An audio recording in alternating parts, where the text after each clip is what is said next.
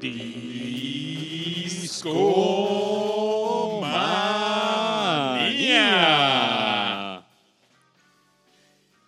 Bienvenidos discomaníacos a la sesión de Discomanía semanal. Estamos muy contentos de estar de nuevo al aire. Descansamos una semanita, pero estamos aquí y traemos un show increíble. Fue necesaria una semana de descanso para hacer el tema esta noche, déjenme decirles, pero yo no lo podría hacer solo. En Discomanía tenemos esta gran orquesta y déjenme les presento al primer violín, el señor Aureliano Carvajal. ¿Cómo estás, Aure? ¿Qué tal, amigo Babis? ¿Y qué tal a todos los que nos están escuchando? Es siempre un placer acompañarlos, ya sea que nos, que nos escuchen en vivo desde Mixler slash Discomanía o si nos escuchan a través de cualquier otro servicio. Les mandamos un cálido abrazo, un fuerte, un fuerte abrazo y muchos saludos y por supuesto estamos más que encantados de que nos acompañen y prepárense porque el show se, se viene bien, se viene bien mi querido Babis, pero no estamos solos, Esto es una orquesta, ¿no? exactamente, y el buen Rash regresa a la cabina luego de En los teclados, ¿no? en los teclados, Rash, que había andado por ahí, por allí, pero regresa para acá. La gente preguntaba dónde estaba el señor Rash Pro juntito y aquí está, señores. ¿Qué onda muchachos? ¿Cómo andamos? Eh, pues muy feliz de estar de vuelta.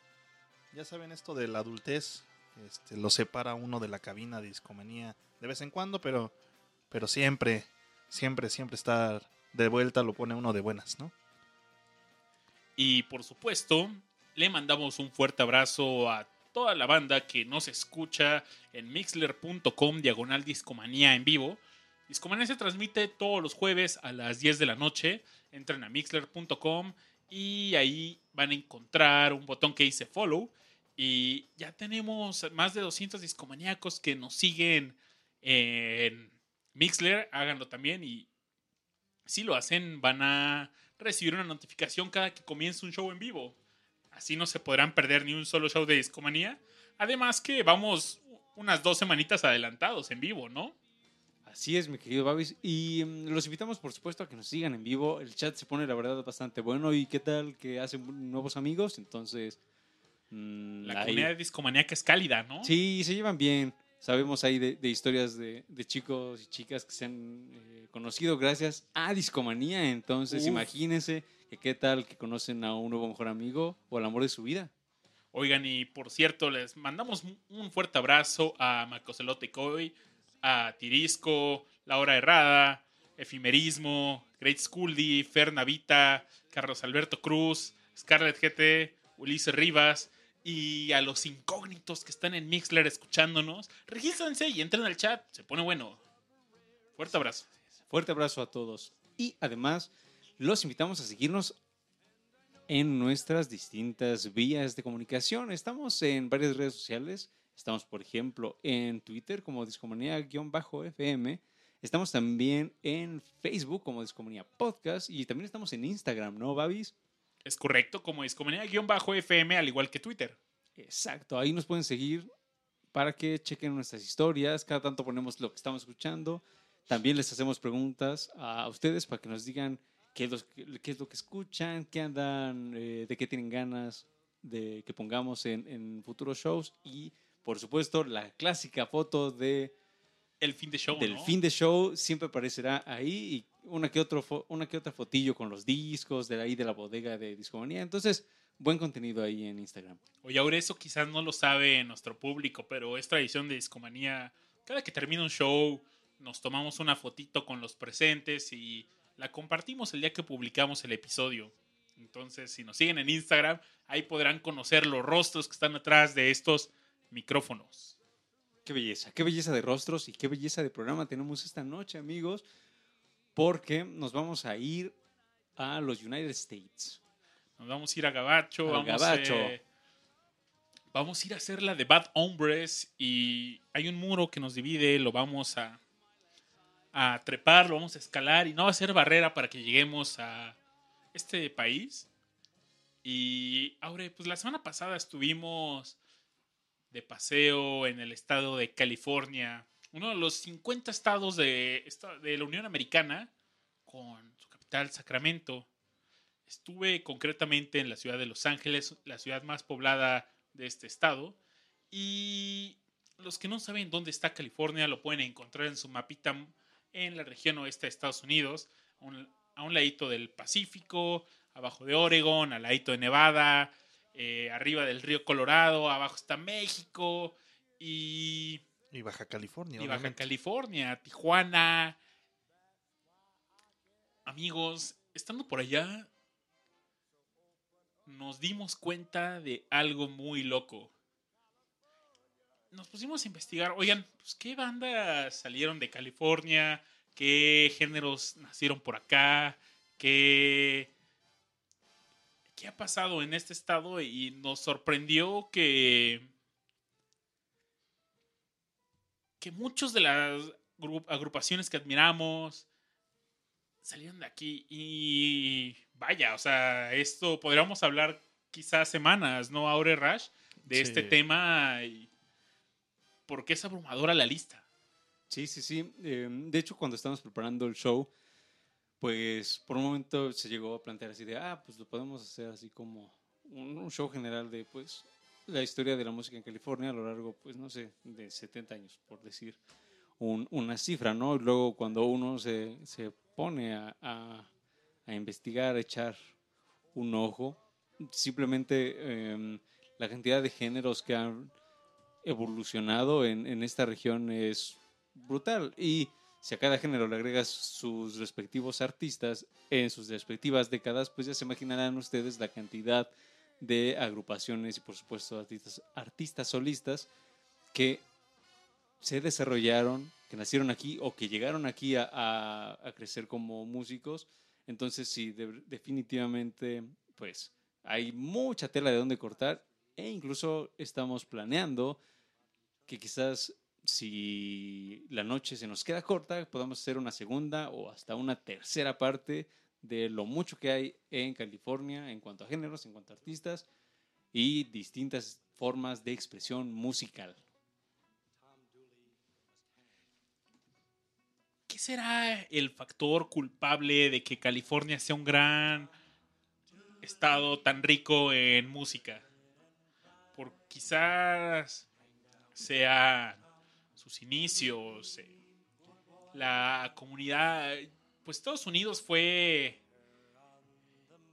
fue conquistada por exploradores ingleses, después llegaron también algunos españoles por México y había comunidades en California, comunidades indígenas que empezaron a transformar a los indígenas al cristianismo, quizás ahí empiecen algunos cánticos cristianos. Sí, o sea, recordemos que, que, varios siglos atrás pues fue, era territorio mexicano, ¿no? Entonces por eso todos los nombres de las distintas regiones pues están en español. y hay mucha influencia, eh, si nos ponemos a trazar así como el folk de la región, pues definitivamente hay eh, pues raíces que podríamos relacionar con nuestra nuestra cultura, nuestra tradición. Pero más allá de eso, ah, como muchos Estados Unidos, pues se nutrió de los inmigrantes. Entonces, estas fusiones que hay entre, no sé, hay una gran comunidad de, chinos, no sé, en esa región, ¿no? Y están además todos los latinos y por supuesto los que llegaban de Europa y los negros y todo esto estaba eh, ahí ebulliendo. Y mm, curiosamente yo estaba la semana pasada eh, poniéndome a, a, checar un poco así como la historia del folk y del country, porque pues si el, el bluegrass está eh, en la otra costa, el country ah, estaba de este lado, ¿no? Y entonces mucho de eso, mucha de la evolución musical de ese género particular se debió a los inmigrantes, no sé, escoceses que llegaban, irlandeses, que se estaban mezclando con mexicanos que había ahí, con americanos que había ahí. Y todo eso se fue, no sé, se fue armando, como, como como un caldo de cultivo así como muy singular, que con el paso de las décadas, pues fue evolucionando, ¿no? Es decir, ah, lo que ahora conocemos como el rock and roll, ah, pues en su momento era el rockabilly, que antes era el hillbilly, y entonces ahí, entonces sí hay un hay una interesante raíz de cómo ha ido evolucionando pues la música de, de la región, ¿no? Hay algo muy curioso ahora. La verdad es que casi toda la música que me gusta de este país eh, salió de las minorías eh, que viven en este territorio.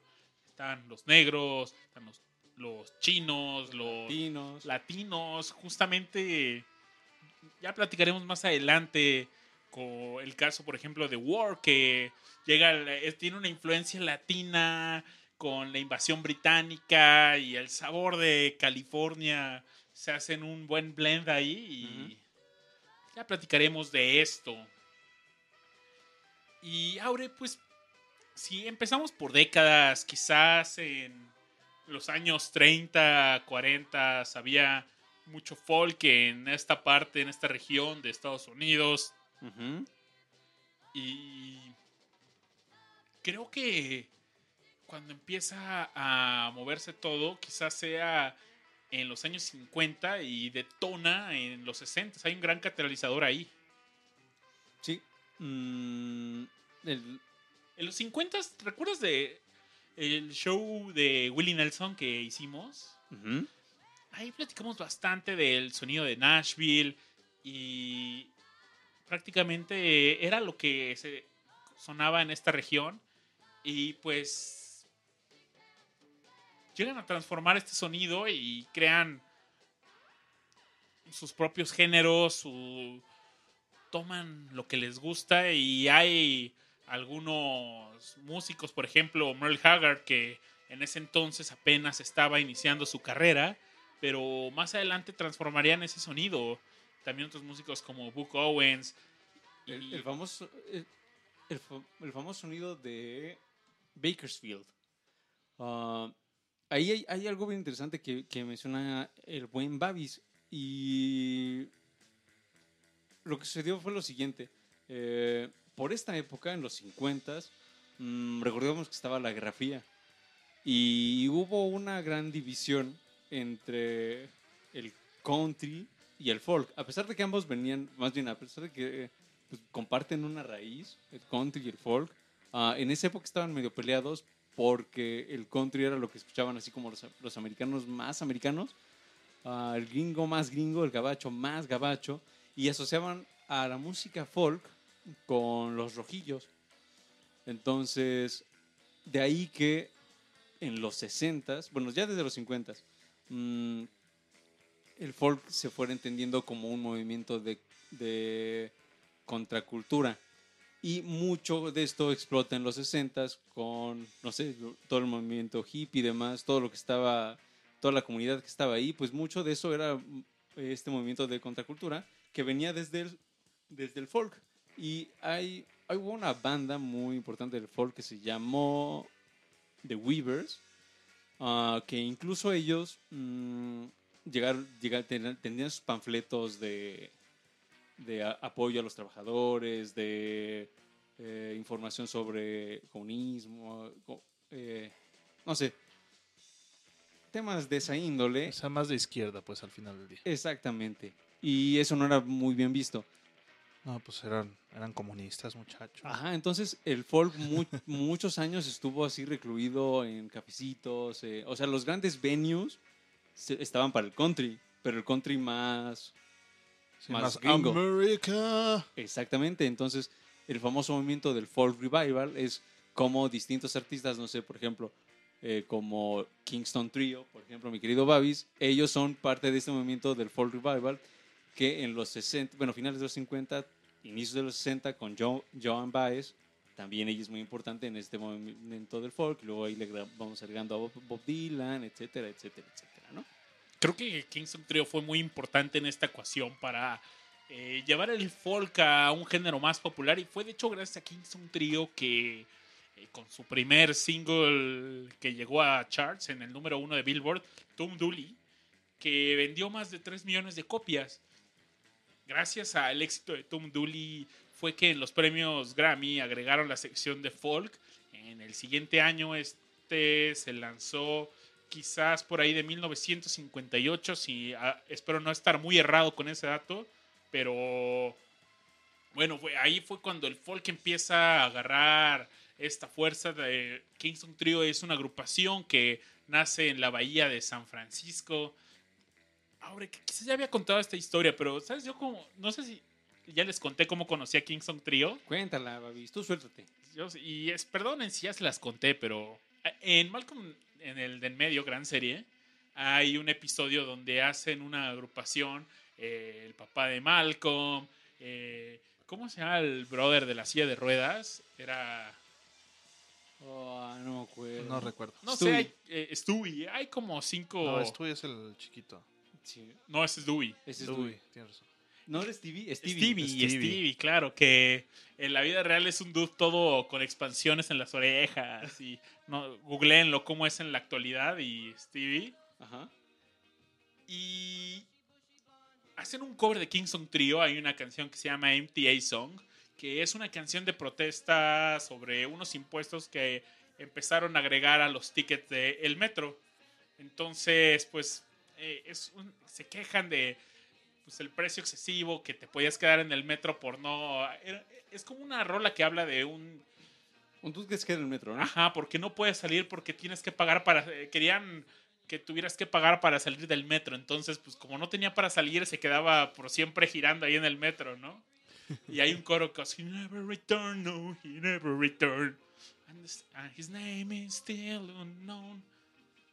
Y bueno, hacen un cover en, esta agrupación ellos y me quedé dormido viendo ese capítulo. Entonces se inyectó en. Entonces Tu todo, todo mi sueño lo tuve Ajá. como presente y cuando desperté lo primero que pasa en mi mente, he never returned, no, he never returned. Y me fue la regadera y mientras estaba bañándome, pues ya valiéndome gorro la vida ahí en el celular en la regadera, googleando lo que recordaba de la letra y di con la canción. A partir de ese momento empecé a buscar más, canci- más canciones de Kingston Trio y me volví un gran fanático de este trío. Otro movimiento que también estaba dando en los 50 pues era también el de los chicanos.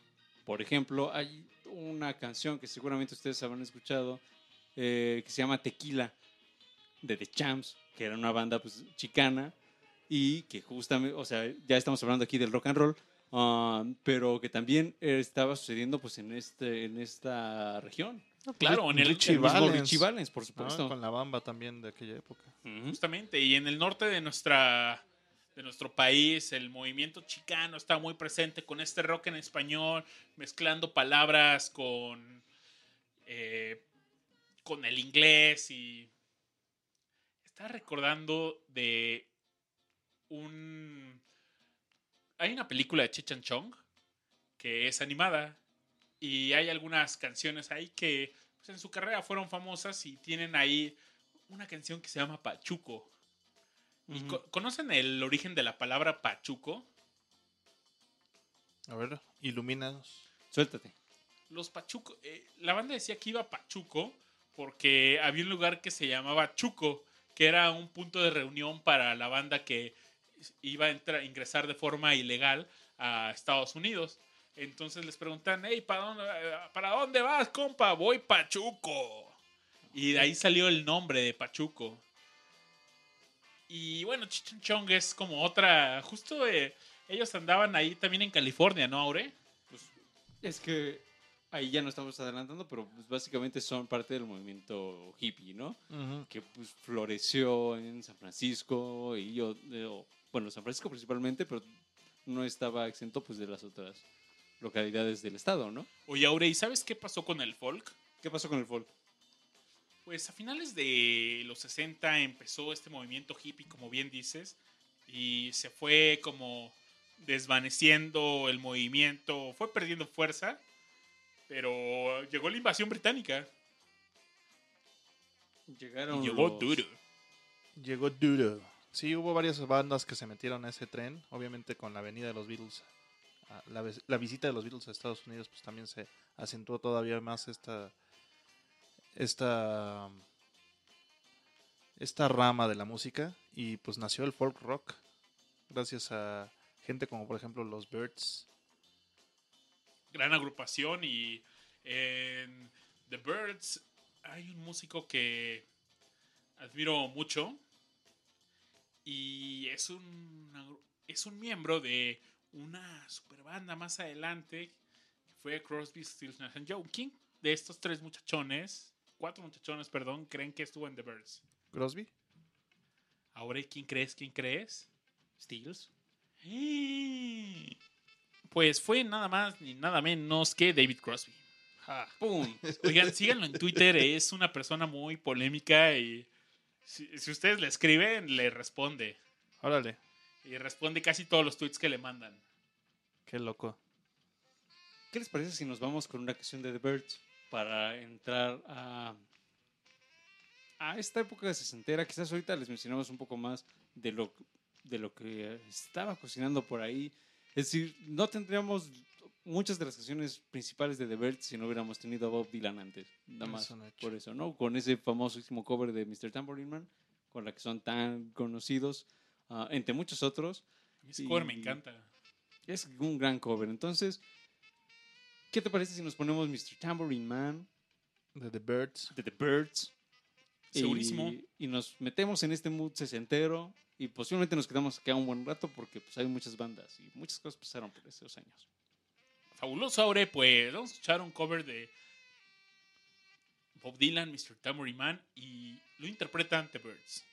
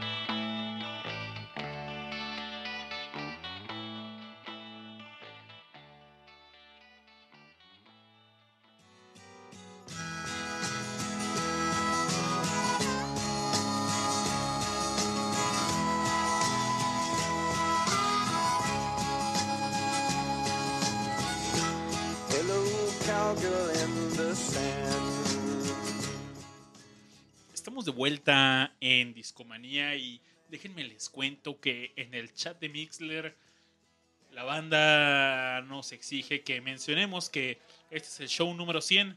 De hecho, en el show pasado de Scatman eh, teníamos el dato mal, contamos mal, es que empezamos a contar desde eh, uno más arriba quizás. eh, es que dijimos que el show pasado fue el 100, pero no. Este es el show número 100 de Discomanía. Pero se lo creyeron. Y es la segunda vez que perdemos la cuenta, pero regresó, regresó, regresó. Amigos, 100 años. Muchas gracias 100 por años. acompañarnos. 100 Hombre. años se dice fácil. 100 100 años. Te Los sí. 100 años de ¿Quién Macondo hubiera? sueñan. Hombre, felicidades a 100 Discomanía. programas. 100 programitas. Qué hermoso. Qué hermoso. Gracias por acompañarnos y habrá otros 100 quizás. Esperemos, que sí, Esperemos que ¿no? sí. Esperemos ¿Cómo que no? Y bueno, pues ya les contaremos cómo festejaremos y a ver si nos ponemos de acuerdo y nos juntamos. Me Eso es todo. parece muy bien. Pero bueno, estamos escuchando a The Birds y mientras escuchábamos esta, este gran cover de Bob Dylan, um, justo acá estamos platicando acerca de algo llamado el California Sound, el sonido de California. Entonces, no sé quién se quiere dar ese, ese tiro. A ver, voy. La banda dice A ver, que Rash es el conocedor del sonido de California. Rash, es cierto que eres el indicado para guiarnos por este camino, esta vereda. Esta vereda tropical. No, pues quizás no sea el mejor, pero, pero le investigo un poco. el, el California Sound eh, empezó justo en el 61, o sea, al inicio de la década de los 60 Y yo creo que podríamos identificarlo más como escuchan a los Beach Boys. Eso en así súper comprimido es el California Sound, ¿no? Eh, Los Beach Boys, son como los pioneros y como los abanderados del California Sound como tal. Y este y, la, la idea aquí es que la música de, de- de- de este género y de esta de esta cómo decirlo decirlo de esta contracultura por decirlo así este o de esta brecha cultural eh, se, se identifica porque era música para, para jóvenes para chavos y, tenían como todas estas aspiraciones eh, muy muy idealistas y pues era la típica imagen, ¿no? De una pareja con una tabla de surf en la playa viendo al sol, ¿no? Y creo que es lo importante de esta década, ¿no? La contracultura. Eh, aparece el boom de las drogas, la libertad sexual, el orgullo negro, El orgullo la oposición política, esta contracultura, la los temas de la guerra. Le dan esto a California. Se vuelve un espacio donde se puede abiertamente te- estar en oposición a lo establecido por el resto de la sociedad, quizás. Así es, de hecho, pues por esto todavía más pega la idea de que es para chavos, ¿no? O sea, lo- los que quieren ir contra el sistema preestablecido, ¿no? Digo, empezó muy, eh, ¿cómo decirlo? Muy inocentón. No sé, por ejemplo, podríamos poner una canción de, los Beach Boys, ¿no? Este Surfing USA, ¿no? Y, está muy tranquilita, muy alegre, muy... Pero este...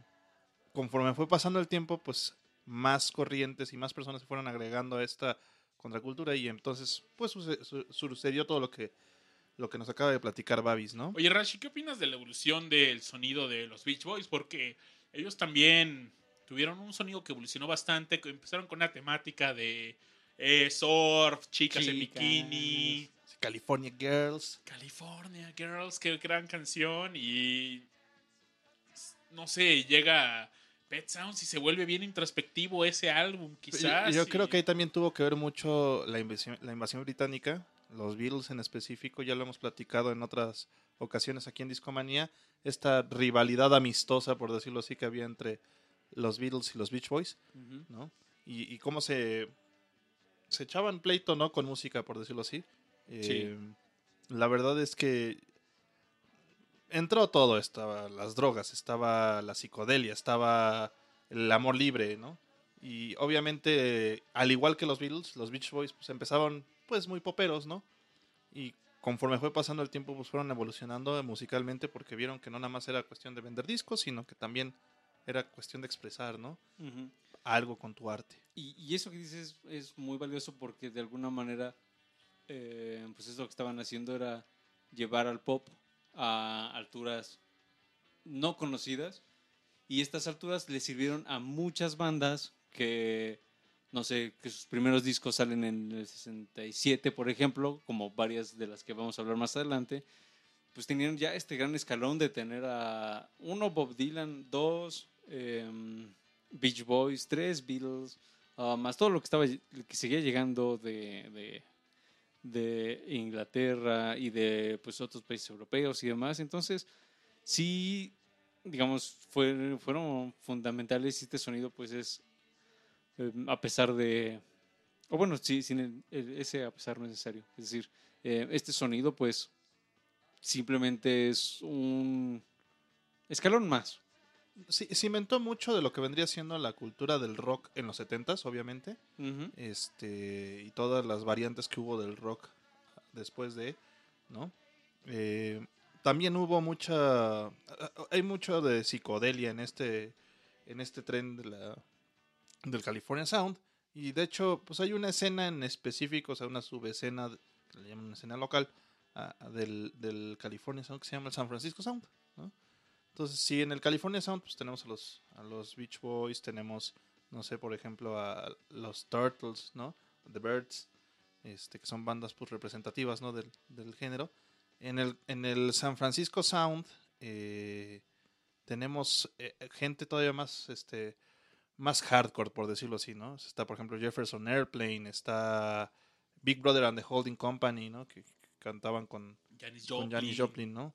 Está Steve Miller Band, no sé, por, por eh, incluso está Journey por ahí metido. Este, Journey. ¿Conoces los, los orígenes de Journey Rush? sí, de hecho también está Santana aquí ahorita que me acuerdo. Tiene que ver con Santana. Y Journey eran como la backing band de Santana. Y de repente dicen, ah, pues, Tocamos bien, chavos. ¿por qué no hacemos nuestro grupo sin Santana? Y Se separaron. se separaron y.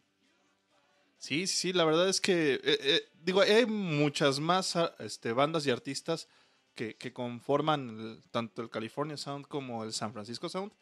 Eh, digo, como el San Francisco Sound como tal es un poco más acidón ¿no? que el California Sound, pero sigue siendo una parte de lo mismo, ¿no?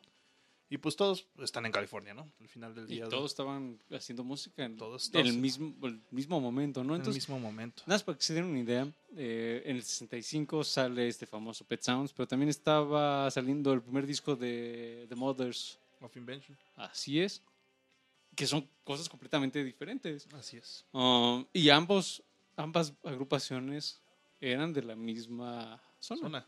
Ujú.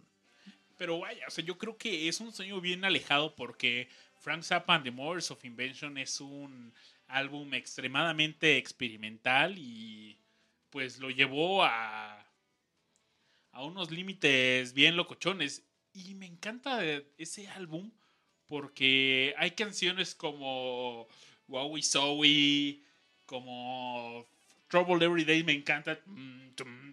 Es, eh, tiene una guitarrita así bien psicodélica, bien Claro. sabrosona, pero también está como es- este rock and roll clásico. ah, ¿Cómo se llama esta rola de Go and Cry ah, in Somebody Else's Arms? Ah, Go and cry mm, to somebody else's arms.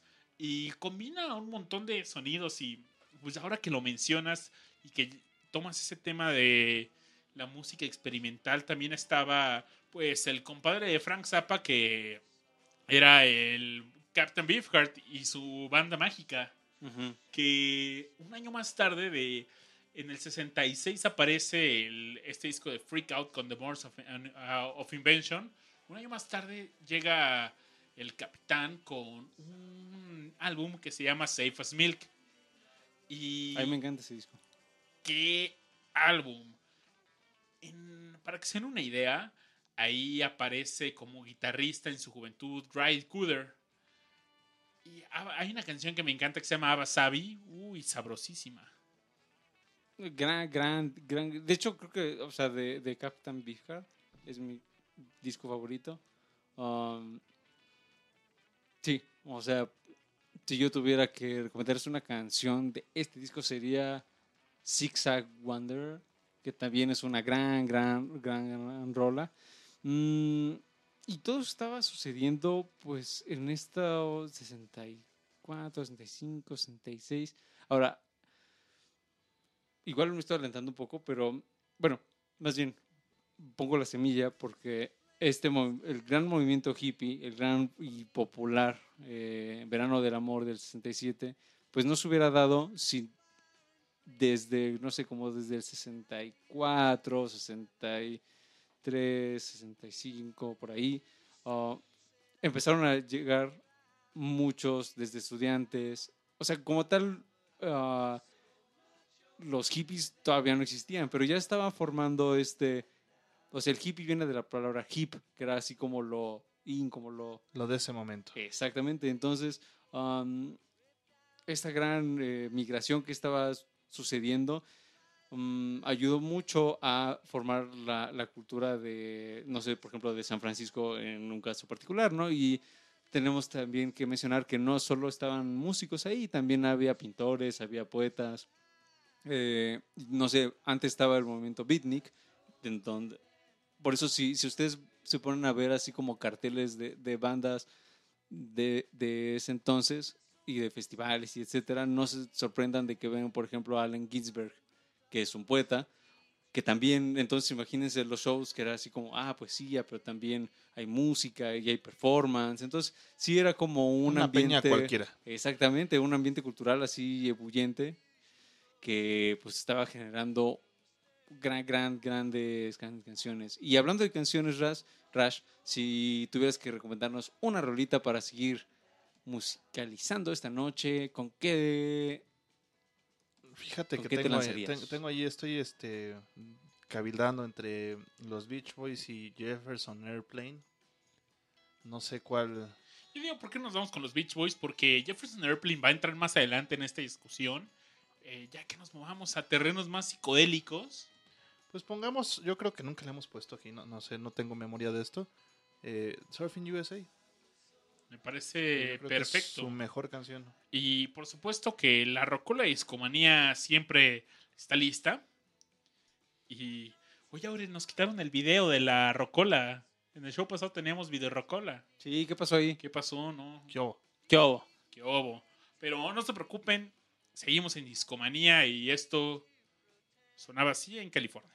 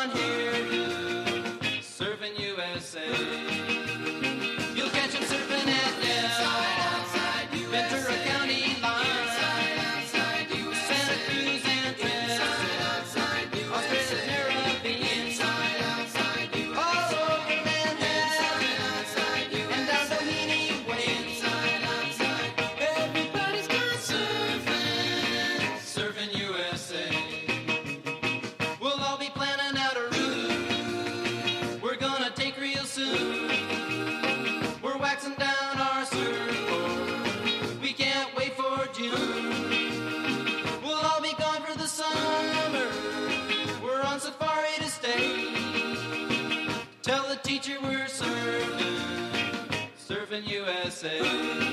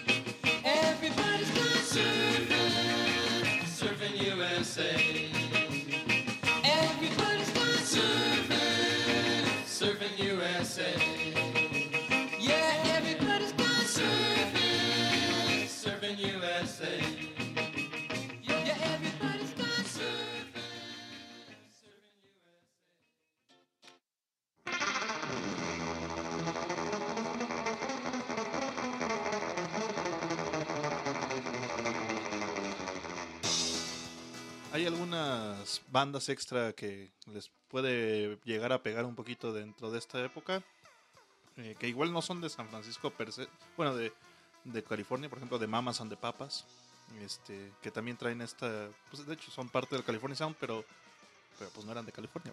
¿De dónde son ellos, Rash? de Nueva York, de Mamas and the Papas, La otra gran ciudad la otra gran ciudad de la música en de la Estados música, Unidos. así es, así es. Oigan, hay algo en lo que quizás nos podamos detener un poquito, que es un género que nació en California y es la música surf. Quizás el primero en publicar un álbum sobre música surf fue Dick Dale, el rey de la surf guitar. Y es bien interesante porque mm, aquí es un buen ejemplo de lo que veníamos platicando hace rato. Mm, el surf no sería el surf sin influencias mexicanas, por ejemplo. Es un hecho. Y no solo eso, eh, Dick Dale también agregó ciertos elementos de música de Medio Oriente. Entonces imagínense esta combinación eh, pues de partes completamente lejanas de la Tierra ah, en un sonido único que le, o sea que parecía que la guitarra estaba húmeda. Es- le da ese como acuosidad al, al sonido de... Sí, no, hay, no hay notas marcadas, todo eso fluye. Todo Es fluye.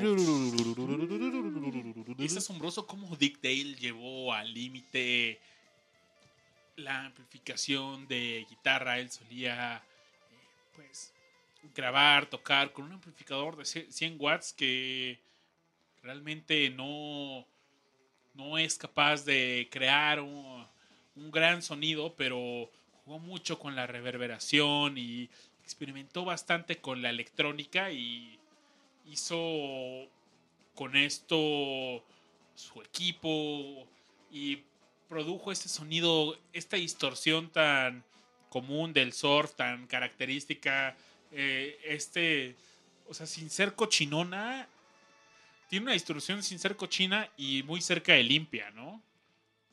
Pues sí, básicamente. Y gracias a también creo que el surf pues fue una influencia fuerte de quizás para músicos como Jimi Hendrix, Eddie Van Halen, eh, estos primeros guitarristas virtuosos.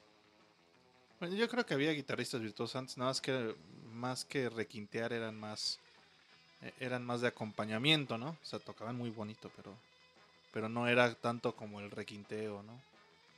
Y más bien lo que nació ahí mucho fue, bueno, renació porque el requinteo pues, eh, existe desde el que existe la guitarra clásica. pero sí, o sea, como que retomó fuerza la idea de que debe haber como solos en de guitarra, ¿no?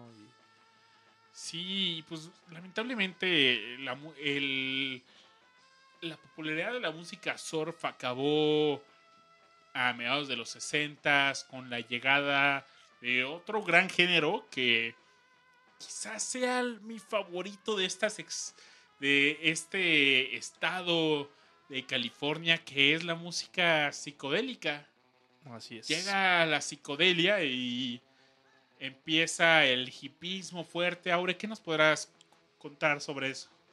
A ver. mm, la cosa estaba así. Los. Como ya les, los, como ya les he mencionado un poquitín en el bloque pasado, los beatniks estaban llegando a esta, a esta parte de Estados Unidos. ¿De dónde venían los beatniks? Bueno, principalmente de Nueva York. Entonces estaban así dando como el salto de costa a costa y se estaban alojando en un barrio en particular, que este barrio va a ser muy importante, porque hasta nuestro querido amigo George Harrison llegó a visitarlo en algún momento. El barrio en cuestión se llama Hyde Ashbury. Mm, Este barrio está ubicado en San Francisco y como ya les habíamos mencionado hace rato, el término hippie viene de hip y hip, um, la forma en que... Y además es curioso porque es un, es un término que volvió en forma de fichas. porque antes de hippies eran hipster. Los hipsters eran los que estaban co- con hip, ah, que tenían ahí la ondita, pues. Sí, Ah, imagínate, y ahorita le andamos diciendo a los hipsters a los que no andan en onda, sino que andan en la onda que ya no es onda. Ah, caray, te va a pasar a ti. Tenían la. Pero así no era, Rash. No, no, No. obviamente no, pero, Pero salió le, sin le querer. cachamos, le Cuando cachamos. yo, era buen- cuando yo era joven. No, ya no me acuerdo. De- Era algo de la onda que, que fue onda, que mi onda ya no, no O sea, ya Cuando onda. yo era onda, joven, la. Mi buena onda, ahora es la. No, no sé, ya. Maldito abuelo. Ya me pasó. Justo nos pasó, Ya amigos. nos pasó, ya nos pasó, muchachos. Pero, ajá, entonces, mm, todos estos elementos estaban ahí formando en, en, esta, en esta parte de California, es, decir, en San Francisco.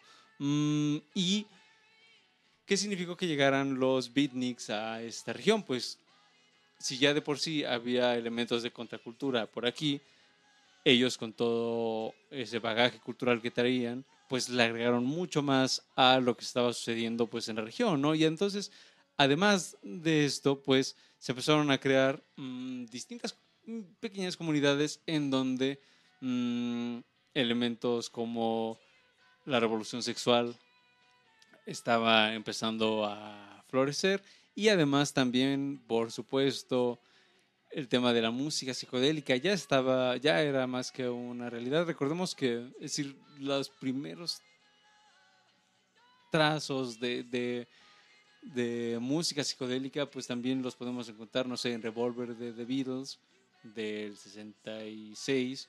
um, y también, ¿cómo se llama esta banda? Ah, The 13 Floor Elevator, algo así, no me acuerdo. Bueno, ellos eran también uno de los, de los precursores de, la música psicodélica como tal, de esas, eh, esas experimentaciones mm, con el sonido y demás. Y bueno, cuando los Beatles estaban haciendo Revolver, por ejemplo, ya habían consumido marihuana y más. Mm, y no eran los únicos. Y Y LSD y todo bla, bla, eso, ¿no? Entonces, aquí es importante destacarlo, pues eh, el tema de las drogas, pues sí fue fundamental para, para lo que estaba sucediendo. Y entonces, um, Psicodelia sin alucinógenos no, no puede existir, básicamente. exacto, es Ese es el punto. Oigan, también en este momento llega una de las agrupaciones que quizás más presencia tuvo, que quizás más tiempo estuvo en el escenario y fue Grateful Dead, dirigida por supuesto por Jerry García. ¿Qué te parece, mi querido Babis? Que ponemos una canción y regresando les platico acerca de Grateful Dead, que además Mm. estuvieron sumamente vinculados con todo este tema del... Había... Ahora sí ponemos Jefferson Airplane. Airplane. Podríamos poner Podemos poner Rabbit. algo de, de Jefferson. Y es que además, hay que decirlo, o sea, las rolas de Grateful Dead son rolas de muchos minutos. Entonces, eh, pongamos algo de Jefferson, nos quedamos con algo de fondo de, de- Great, este, Grateful White, Dead. White Rabbit podría ser. Y luego nos ponemos algo completo de, de, de Grateful Dead para que le agarren la onda a esas locurotas. Um, y vamos con ello. Y ahorita les platico acerca de esta banda y qué onda con los con las llamadas pruebas del ácido, que estaban bien locotas. Pum, ¿Con qué roleta nos, nos iremos, mi estimado Aure? Si queremos poner algo de, de Jefferson Airplane, Raz decía White Rabbit, ¿no? Sí, White escuchar, Rabbit. ¿no? Y vámonos con el conejito, Con el conejito, el conejillo. el conejillo blanco de Neo. que viene en el disco Surrealistic Pillow del año 1900. 67. ¡Pum! Así suena.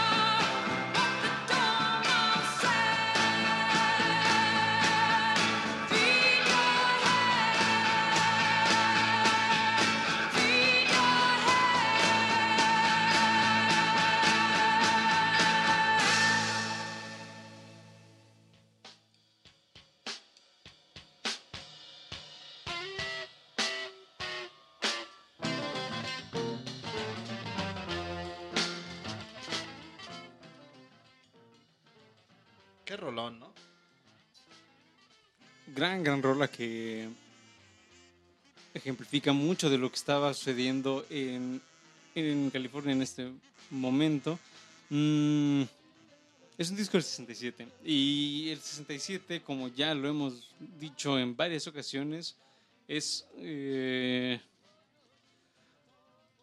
uno de los mejores años para el rock, es decir, todo lo que se estaba generando, no solo en, no solo en Estados Unidos, no solo en Inglaterra, a nivel mundial podemos hablar de una verdadera explosión musical, de, creatividad, de, artistas que estaban llevando eh, a sus respectivos pues, estilos musicales a, a otras alturas. Y bueno, un buen ejemplo es Jefferson. Nada más para que se den una idea de lo que salió en el 67, pues está el poderosísimo Sargento Pimienta, pero también de otra banda de también que estaba ahí floreciendo en la isla.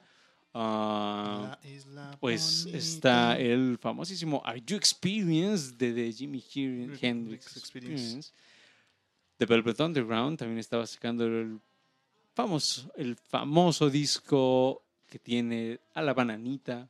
Eso suena en Nueva York con ilustración de Andy Warhol, por cierto. Exactamente. Que por eso les decimos que Nueva York está tan pesado también. El Disraeli Ah, habrá- Gears de ah, Cream. The Cream. Habrá, habrá que hablar de, de Sí, Nueva también York de en otro de día. Nueva York. Estaba, por ejemplo, um, Forever Changes de Love, ¿A que te encanta ese disco, ¿no, Aure? es un gran disco y además también Love es de este lado. Entonces también estaba ahí, pero había ahí unos bebés que estaban sacando su primer disco que se llamaban Pink Floyd. Esos, esos bebés. Pero también Esos- estaban los Doors. Esos Buffalo Spring, los Doors que por cierto también son de California, de Los claro, Ángeles, claro. por cierto. Y Don't you love her, baby? con LA Woman. LA Woman. Deberíamos poner algo de eso. The Moody Blues también, por cierto. estaban ahí Estaba- empezando. The Who Sell Out. The Este Who. año los Doors sacaron dos álbumes bestiales. El homónimo y el Strange Days. Sí. Los dos álbumes son un son una locura. sí, están bien locochones aparte. Parte de la psicodelia de la época, obviamente. Tim Buckley, papá con Goodbye and, Hel- and- and Hello, a mí me encanta. Sí, sí, sí, o sea, mm, y no estamos mencionando algunos, ¿eh? O sea, lo que estaba sucediendo a nivel, como ya les mencionaba, a nivel mundial, pues era brutal. Pero volvamos a lo que estaba sucediendo en Estados Unidos y concretamente en la zona de California. Y es que mm, había un, un escritor llamado Ken Kesey, espero estarlo pro- pronunciando bien. Este sujeto hizo una verdadera revolución cuando se habla de las drogas y concretamente del ácido, porque él organizaba una serie de fiestas que se llamaban las Acid Test, las pruebas del ácido, en donde mm, pues su grupo de, de amigos que se llamaban The, Merry Pranksters, mm, básicamente organizaban unos fiestones loquísimos, en donde por ahí se cuenta eh, que llenaban tambos con Kool-Aid y ácido. Entonces la gente pues, llegaba con sus vasitos y órale. Y además consideren que las dosis de ácido en esa época eran brutalmente mayores a las que uno se puede encontrar en los cuadritos que, que ahí consume la gente, ¿no? Para que se den una idea, en estos cuadritos ahorita le ponen una gotita y quizás algo diluido, ¿no? Ajá. Sí, porque los costos, chavo. Sí, ya. Ahora, en ese entonces eran unos Ahí era full máximo poder. tascones este, locos. Exactamente. Y de hecho, eh, el ácido como tal, o sea, el LSD 25, que es así como, como casi puntual cómo se llama, ah, fue legal en Estados Unidos hasta el 66. Entonces sí hubo un buen lapso en donde la gente que quisiera probar LSD podía hacerlo. Y de hecho, varias universidades y hospitales hacían algunas pruebas con ácido en donde invitaban a estudiantes. Por ejemplo, de hecho, el propio Ken Kesey eh, descubre las bondades del ácido en una de estas pruebas y él siguió con esta idea de, ah, pues, este, puedes pasar la prueba del ácido y así lo, lo anunciaban, ¿no? Se daban panfletos y demás. Y ¿Vendrá de ahí la prueba del ácido de HTML? El acid test. No, creo que no. Esa es otra historia. lo pasaremos para otro show. Ah, la primera prueba del ácido se dio en 1900 1965, un 27 de noviembre en Soquel, California. Mm, algo curioso de esta fiestita es que varios de los miembros de lo que eventualmente se convertiría en The Grateful Dead estaban presentes pues, ahí en e- en el pachangón. Y mm, de hecho hay opiniones encontradas. Hay quienes dicen que, que esta banda tocó en esta primera fiesta de, de ácido. Um, hay quienes dicen que no, hay quienes dicen que nada más estaban los miembros ahí cotorreando, pasándola bien, eh, sin que hubiera necesariamente pues un show. Mm, y las pruebas de ácido siguieron, no sé, hubo, y están además perfectamente documentadas. Entonces hubo una en, en el 4 de diciembre, otra en el 11 de diciembre, otra el 18 de diciembre, otra el 24. Imagínense qué atasque de, será una semanal. Todo sea por la ciencia. Todo sea por la ciencia para ver qué onda con qué es eso del ácido. Y luego así en enero, el 8, el 15 de, de enero. Luego había, por supuesto, unas que se seguían pues, varios días, ¿no? Entonces empezaba así la pachanga el 21 de enero y terminaba el 23 y ya quién sabe cómo salían de, de esas fiestas. También para que se imaginen un poco qué, estás, qué estaba sucediendo ahí, los famosos, el famoso efecto de- del estrobo, que es así como las luces, así como tu, tu, tu, tu, tu, ah, parpadeando a una velocidad así como loquísima, se inventó en estas justo fiestas. ¿Y, y se dieron cuenta ahí también de la epilepsia?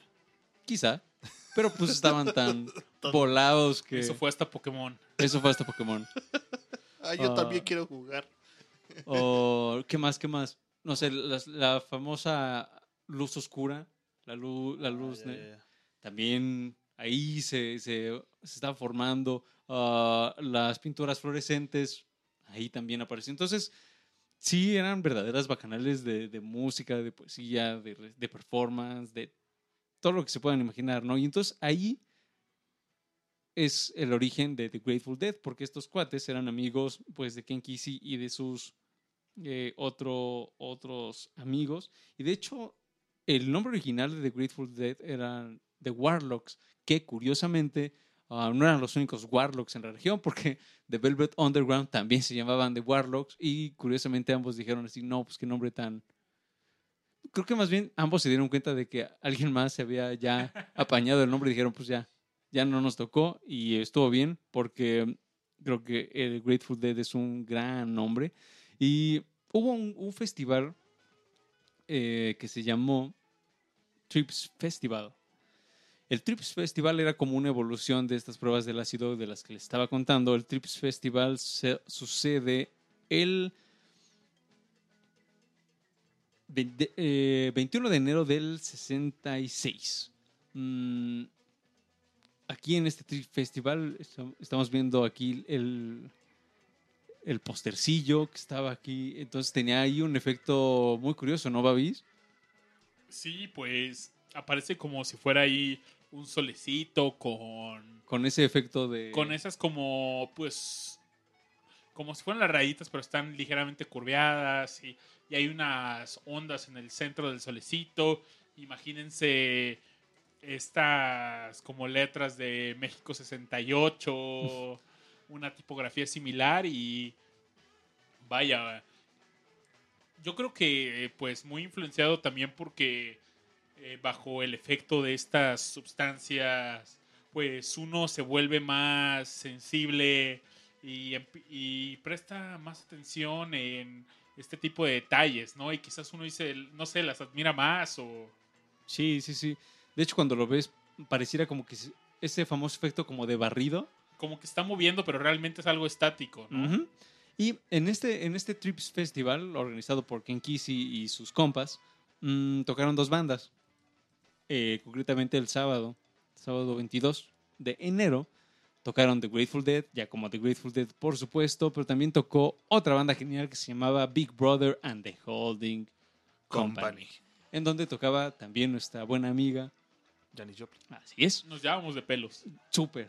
Ay, me encanta esa mujer. Ah, Era bien linda. ¿Cómo le... ¿Cuál La- era esta bebida que le encantaba a ella? Era...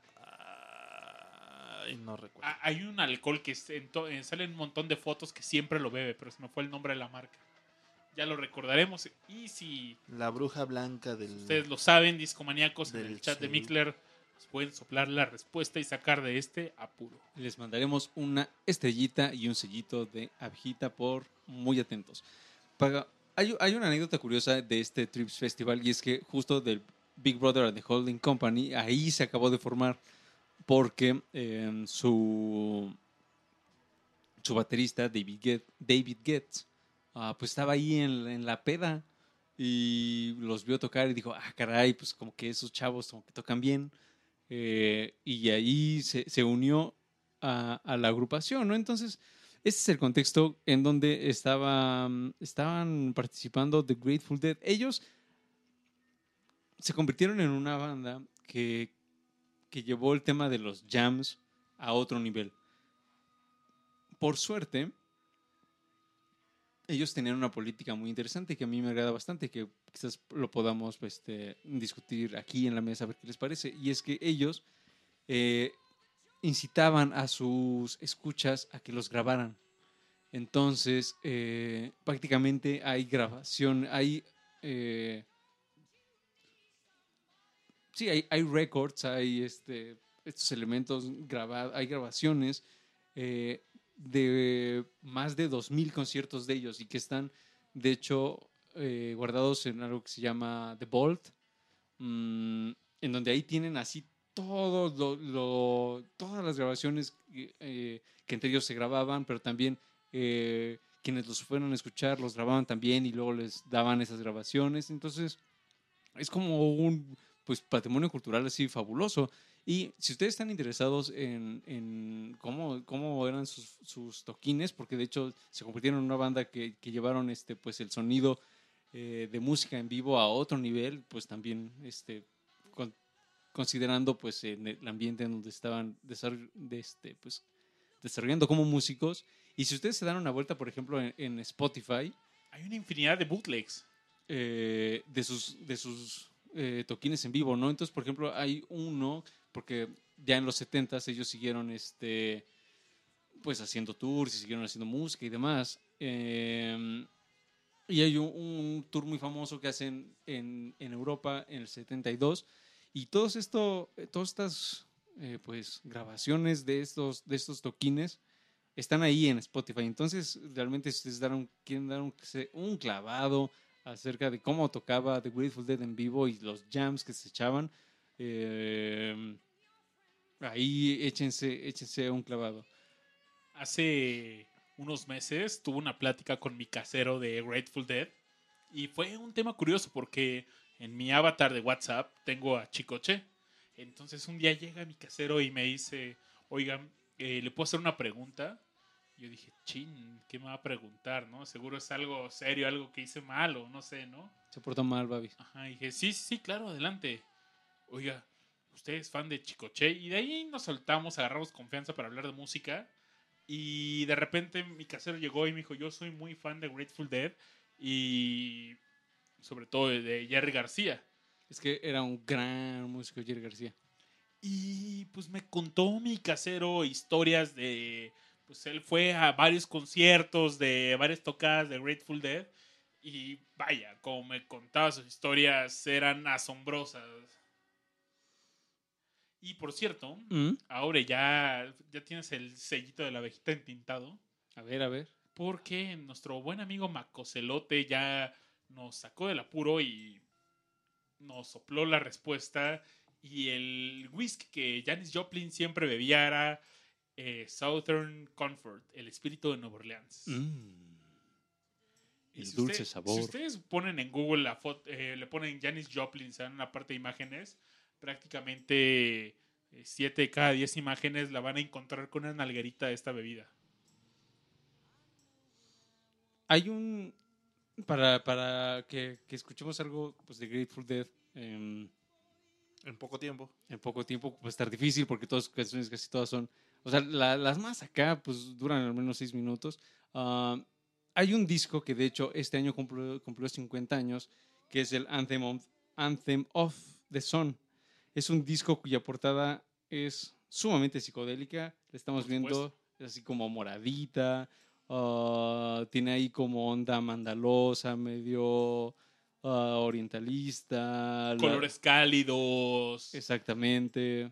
Eh, Este disco es- no sé, se derrite quizás. parece que está derritiendo, tiene así verdes, naranjas, azules, amarillos, eh, morados, rosas, que eran también colores que estaban pues brillando en esa época, ¿no? Entonces, ah, este disco es, pues, como tal, no es tan largo, dura 35 minutos, pero sus, can- sus canciones son este, bastante largas, o sea, hay unas de 6, 7 minutos, 11, 11 minutos. minutos. De hecho, la que estábamos oyendo de fondo hace rato se, llamaba, se llama Alligator, que es una de sus rolas más largas de ese álbum, que dura más de 10 minutos, mi querido Babi, si no estoy mal.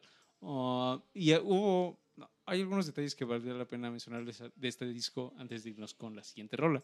Y es que, por ejemplo, lo que hicieron, ellos tenían tantas grabaciones de sí mismos que, por ejemplo, la primera canción que se llama That's It for the, for the Other One, esta canción que abre el álbum, en realidad está compuesta de varios jams que habían tenido en, en- en sesiones en vivo. Entonces, eh, con un estupendo trabajo ahí de, de edición, pusieron un mix que suena perfectamente bien con versiones completamente distintas de una misma canción. Entonces, ah, estos como collage sonoros que estaban haciendo, pues era algo, pues no, no muy común en, en el 68, pero que ellos lo llevaron a un nivel eh, más allá de lo, de lo creíble y es que además ellos tenían un acuerdo con Warner que era que tenían tiempo ilimitado para grabar. Entonces ellos podían grabar cuanto quisieran, cuando quisieran. ah, y también consideremos que todas sus grabaciones ellos estaban hasta el donde ustedes quieran imaginar hasta dónde estaban de drogados de, de todo, ¿no? O sea, ah, de as, o sea, a hay, hay anécdotas en donde, en donde ellos cuentan así de que teníamos encima ácido y marihuana y speed y o ¿Y sea, cómo no se murieron? Esa es la pregunta. cómo no se murieron y además cómo hicieron este, música tan interesante, tan compleja. Eh, los, por ahí estaba leyendo una anécdota que el propio, ah, un miembro de Warner, eh, por ahí decía así como, híjole, este, les prestamos así como el estudio para que hicieran lo que quisieran y, y luego así como que los veía así pendejeando muy loco, ¿no? Entonces, ah, y no sé, él dice así como, es que ellos luego describían sonidos que posiblemente eran imposibles de hacer por la misma influencia de, del LCD que estaban consumiendo, pues así como on a daily basis. Um, le recomiendo mucho ese disco, además también en Spotify está disponible esta versión este, de lujo, de aniversario, del 50 aniversario. Este disco es muy importante para la música psicodélica, pero también para este como subgénero que es el acid rock. Um, ellos fueron también así como claves para entender así a, qué sonaba eh, este, pues, este estilo, esta, esta raíz del el rock. Y si nos tuvimos que, que ir con una canción de The Grateful Dead, por ahí veo que Babis ya ah, tiene el ojo en, en American Beauty. ¿Tienes alguna rolita que te encante de ese disco, Babis? Trucking. Vámonos con Trucking. Ya, que además este, tiene anécdota, Trucking. ¿Sabes la anécdota, Babis? No, no me la sé. Cuéntame, Laure, por favor. Pues que justamente eh, en una de sus múltiples eh, andanzas y así, es que ustedes imagínense eh, ir, ir por el mundo eh, bajo los efectos del ácido, ¿no? Entonces luego se armaban eh, cada, cada, cada agarrón, cada desmadre que sucedía. y de hecho much- muchas de estas aventuras del ácido, ellas las convirtieron en canciones y justamente Trucking es una de ellas. Entonces vámonos con esta rolita y seguimos aquí en Discomanía muy acidosos.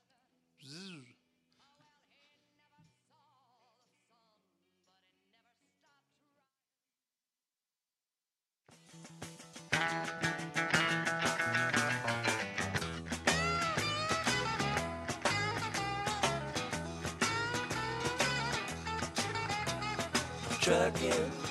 Got my chips cashed in. Keep trucking like the doodah man. Together, more or less in line. Just keep trucking on.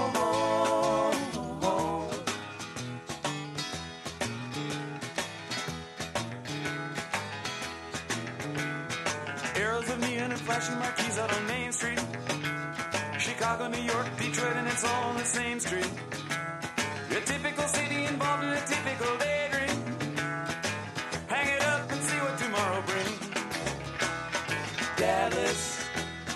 Soft machine. Houston, too close to New Orleans. New York got the ways and means and just won't let you be.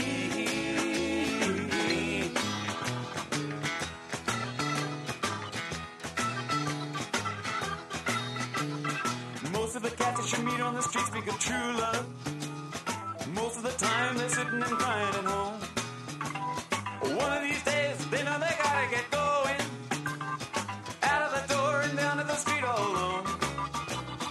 Trucking like the doodah man once told me you got to pay your hand. Sometimes the cards ain't worth a dime if you don't lay 'em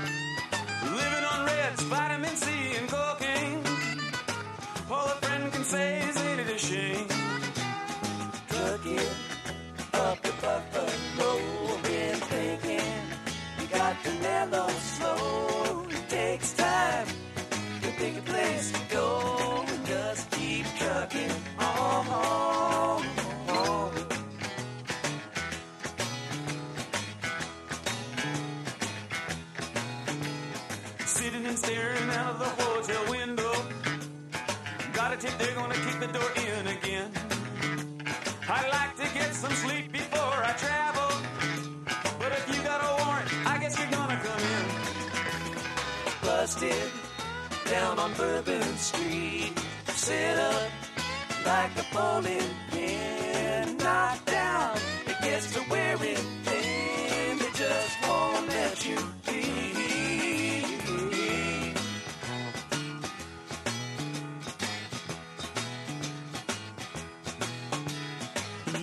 hanging around you like to travel. Get tired of traveling, you wanna settle down. I guess I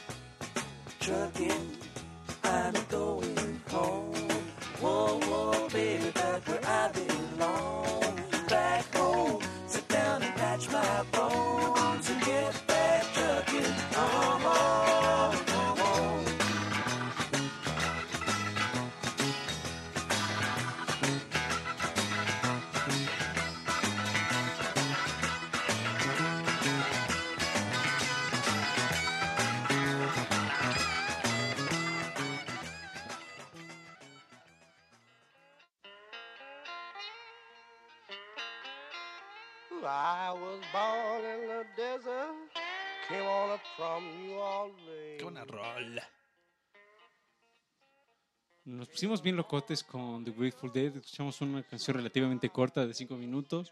O sea, cor- corta en, en términos de Grateful Dead.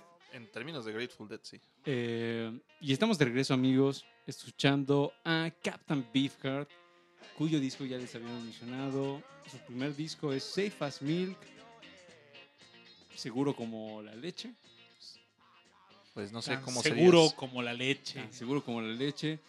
Ahora ya, después de los 30 años, ya la leche no es tan segura. Al menos para mí. Ya no, es, ya no es leche también. ¿Ya es leche? ya Ya es leche ahora con vitamina K.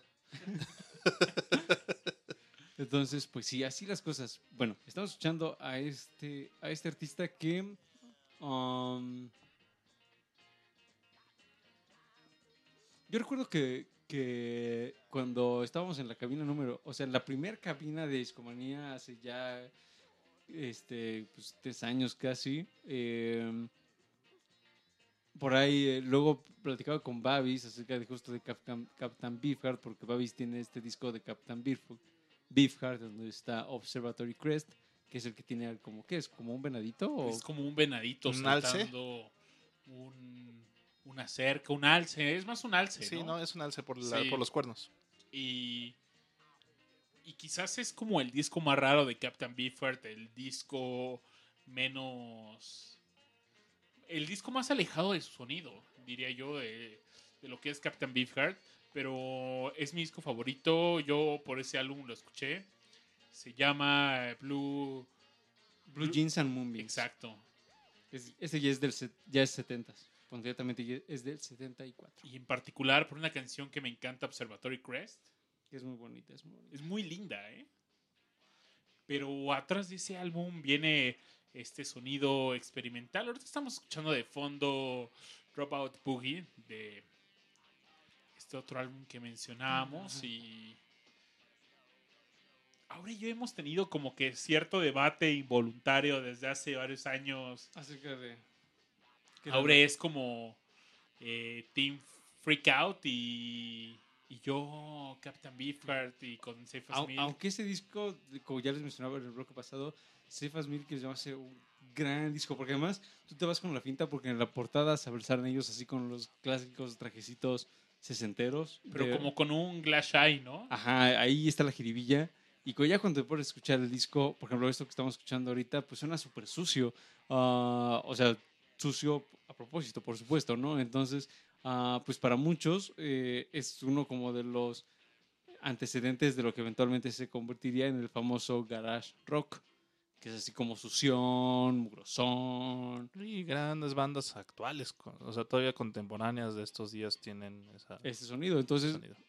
justo en esta época, pues ellos estaban así como, pues dándole forma a lo que... Porque es que escuchen esos guitarrazos. Eh, el disco es así como, es un disco redondo. mm, que no nos cansaremos de recomendarles. Es un disco surrealista, quizás la canción Electricity es una de las más populares de este álbum y ¿Sabías que, que, o sea, por este disco y por lo que estaba haciendo Captain Beefheart, um, hubo un festival llamado Monterrey Pop Festival, uy, que es así como histórico, eh, porque llevaron a, las grandes bandas de, de la época. um, y no solo llevaron a, a artistas de, de música psicodélica, sino también, por ejemplo, estaba Otis Redding, que es Soul y Rhythm and Blues. Mm, The Who. estaba The Who, que, estaba, que viene desde el otro lado del charco. Estaba Ravi Shankar, ah, que no es ni rock, ni Rhythm and Blues, ni nada, es música de la India. Ajá.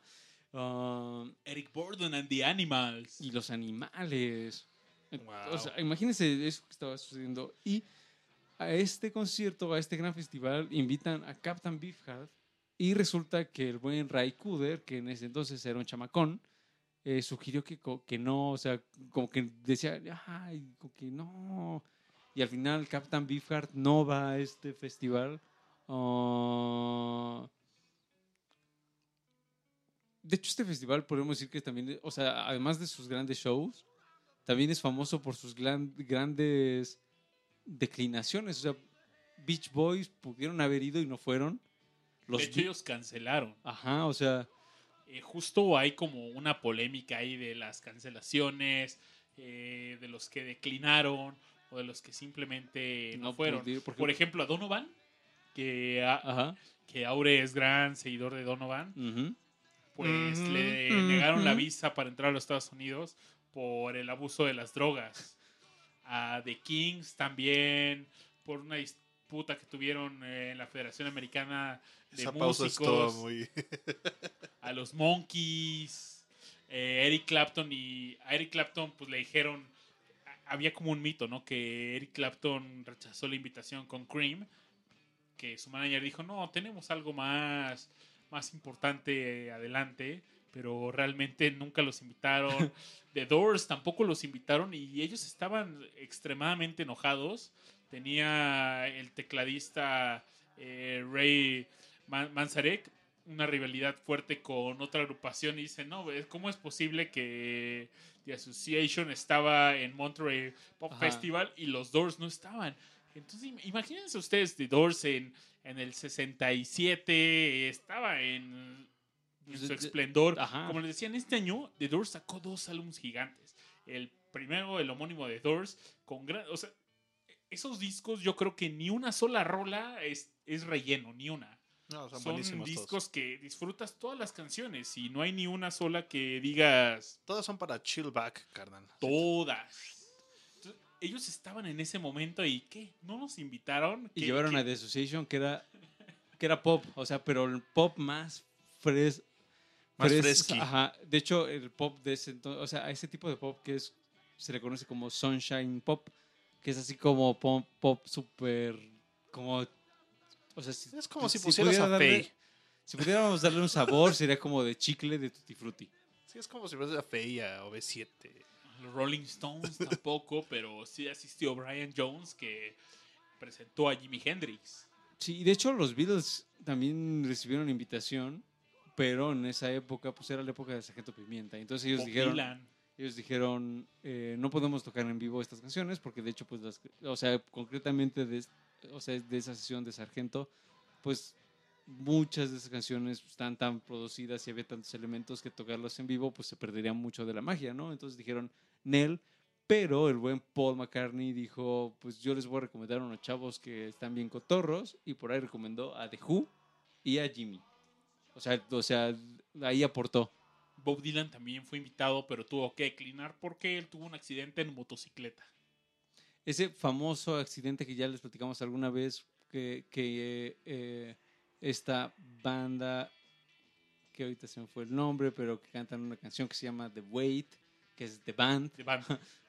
la banda, um, se reunió, hubo mucho, hubo, justo estaba en esta época en donde como que se integraron mucho más, unieron muchos lazos porque ellos estaban muy al pendiente de, de la recuperación de, de Bob. Pero bueno, eh, en, este, en este concierto es, es icónico ese momento en donde The Who se ponen bien locotes a romper sus instrumentos musicales, ¿no? Bien locotes. Muy locotes. Y ahorita estamos escuchando Zigzag Wanderer. Si nos fuéramos a una canción, ¿qué escucharíamos? Si seguimos en, mo- en modo Beefheart, pues quizás puede ser Abasaba. Oigan, ¿tú creen que los discomaníacos estén listos para Abasaba? Yo digo que sí. Sí. ¿Sí están listos? Ya, Sí. ya, Ya, ya, Sí, ya. ya, ya, ya, ¿no? ya, ya, ya nos Ya. despeinamos. Ya, nos llevan- despeinamos. Ya llevan 100 programas, ¿no? Escuchándonos y Ya. yo creo que sí la aguantan. Sí. Bueno, vamos a escuchar Abasaba en su edición mono. Oh. Y esto es del álbum no moderno. Que Safe no, as. Milk de 1967. Recuerden, recuerden tomar mucha leche. Lache. Con vitamina K.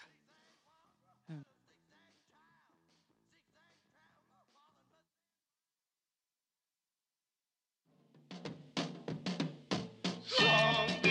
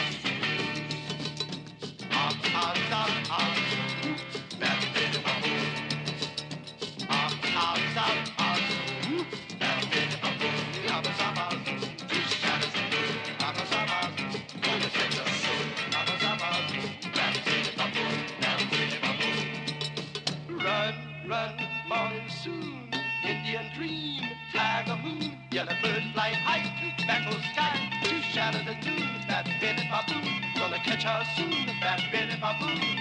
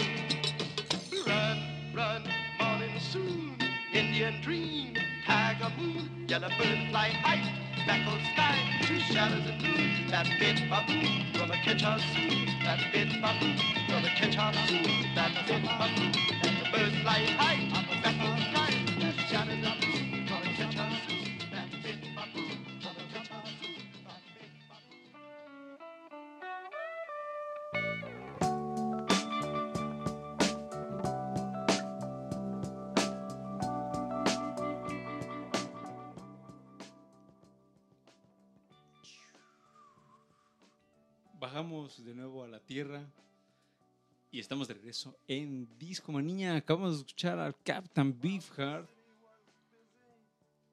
El álbum es Safe as Milk. Lo escuchamos en versión mono. Y esperamos les haya encantado esta canción tanto como nosotros. Y los invitamos, los y las invitamos a que se echen este disco completo. Verdaderamente no se van a arrepentir. Y seguimos hablando del esta fabulosa década de los 60, de lo mucho que estaba sucediendo en, en- en- en esta, en esta década y en, concretamente en la zona de California. Y hay una banda que yo quisiera presentarles que se llama Quicksilver Messenger Service. Qué buena banda. Esta banda es de San Francisco, concretamente, y se forma en 1965. Mm, su primer disco sale en el 68. Y mm, sucede, sucede algo. Nunca llegaron a ser tan populares como Jefferson Airplane o Grateful Dead, porque pues esos eran los verdaderos monstruos de, de, de ese momento. Sin embargo, tienen dos discos que a mí me parecen fabulosos. El primero es el homónimo, que sale en el 68 y cuya portada, pues sencillamente es el título de la banda, en un fondo negro y con un ah, símbolo un poco extraño de color blanco. Mm, pero el, el otro disco, el otro disco que, que les recomiendo una y mil, mil veces es Shady Grove. Shady Groove es muy bueno, ese es del 69. Es que tiene, tienen de dónde, de dónde sacar. Ah,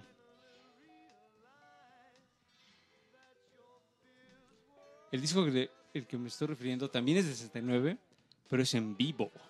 En vivo. Creo que, y creo que este es también como que nos da, ah, o sea, nos da tela de dónde cortar, o sea, para, para platicar, porque ah, así como con Grateful Dead, Qui- Quicksilver Messenger Service ah, aprovechó mucho de esas grabaciones en vivo y de hecho esas grabaciones en vivo tienen quizás mucha más carnita que quizás si hubieran tocado o grabado el, el disco pues en el estudio normal, ¿no? Y fue creo que una tendencia de estos famosos jams que se echaban mu- muchas de estas bandas ah, en, en vivo, ¿no? Entonces de pronto una canción que versión de estudio duraba tres minutos, acá la largaban a ocho nueve minutos, ¿no? Entonces mm, aquí y creo que también es algo que hemos comentado ah, en varios, en varios shows de discomanía, es así como, ah, bueno, em, una, form- una buena forma o una gran manera de experimentar una banda es verla en vivo, disfrutarla en vivo y ver qué es lo que nos van a demostrar, ¿no? Entonces,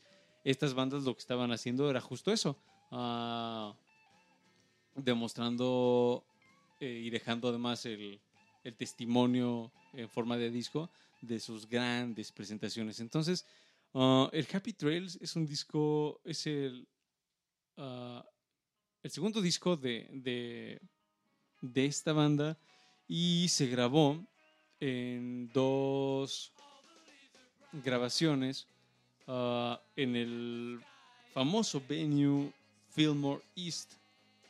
Ah, uno se grabó en el Fillmore East y el otro se filma en el Fillmore West. Um, y de ahí sacan los elementos para eh, hacer este disco cuya portada a mí me encanta porque es un vaquero que sale ahí con su sombrerito, está despidiendo pues de su amada ah, y se va por el camino feliz, el Happy Trails. Mm, ahorita, ahorita estamos escuchando a The Mamas and the Papas y de hecho estamos escuchando una versión en vivo, estamos escuchando la versión en vivo de California Dreaming que tocan en el Monterrey Pop Festival. Es una versión bastante cool mm, y notarán como, como pues tiene esta variación de la versión del estudio, ¿no? Entonces, ah, de hecho, si a ustedes les interesa eh, pues vivir la experiencia del Monterrey Pop Festival, mm, al menos en el caso de, de Mamas ante Papas, hay un disco completo de todo lo que tocaron en ese concierto, lo pueden encontrar en Spotify y en otros eh, servicios de descarga. Ah, y hay, hay versiones bastante interesantes. Pero volviendo con Quicksilver, la... mi gran recomendación es que se echen este Happy Trails porque hacen como una gran eh, sección de que se, que se llama la Who Do You Love Suite, la suite de Who Do You Love, que dura aproximadamente 25 minutos. Y me encantan las canciones porque eh, en traducción serían eh, ¿A quién amas? ¿Cuándo lo amas? ¿Dónde lo amas? ¿Cómo lo amas? ¿A qué amas? Y al final termina eh, de ¿A quién amas? Segunda parte, ¿no? Entonces, ah, es una pieza que tiene elementos muy psicodélicos, pero también elementos muy experimentales.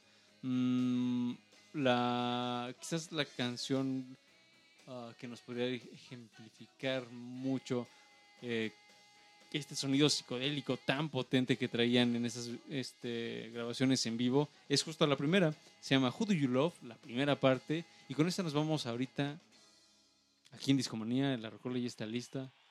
Ya está acabando la presentación de Mamas ante Papas. Entonces, escuchemos.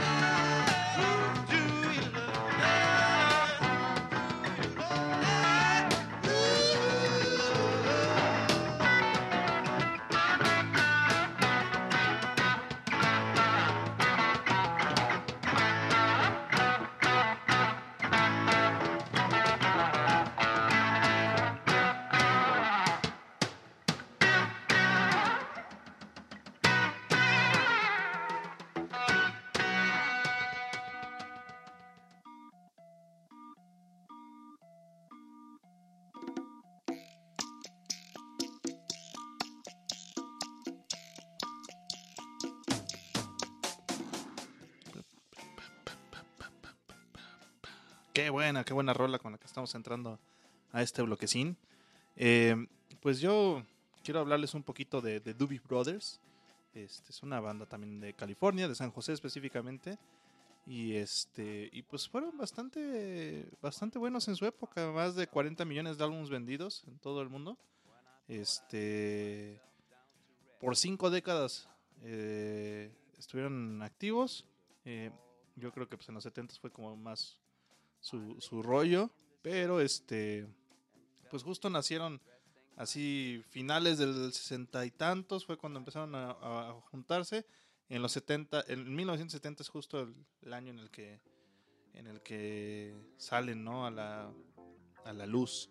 Yo conocía de Doobie Brothers por, por mi suegro, este, bastante botana. eh, él me contaba que de chavo tenía un disco de ellos y que lo escuchaba una y otra y otra y otra y otra vez.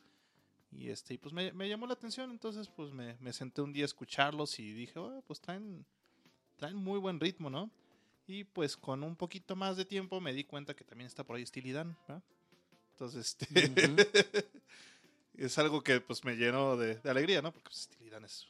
Sabes, yo conocía de Doobie Brothers por accidente porque un día en una tienda de records encontré unos álbumes de ellos y a un muy buen precio. Era el Minute by Minute y el One Step Closer.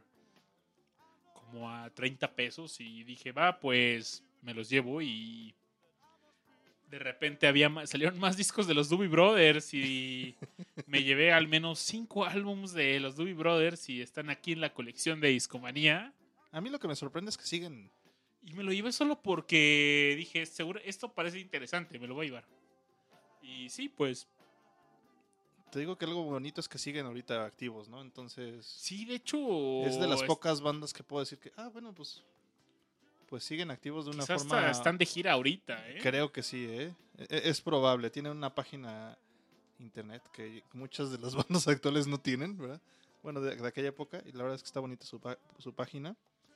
Este, pero sí andan. Uno de mis que amigos el año pasado lo vio y... Están de gira ahorita. De hecho, mañana tocan en Northfield, Ohio. la verdad es que bastante padre. Eh, me, gusta mucho la música que, que maneja los Doobie Brothers. eh, pues es rock, soft rock. ¿no? Eh, y un poquito menos psicodélico de lo que hemos estado escuchando ahorita. Sí. Pero este, pues también es parte del California Sound. Entonces, este. Yo, yo creo que llegamos a la, a la misma. A la misma comunidad, ¿no? Tantas.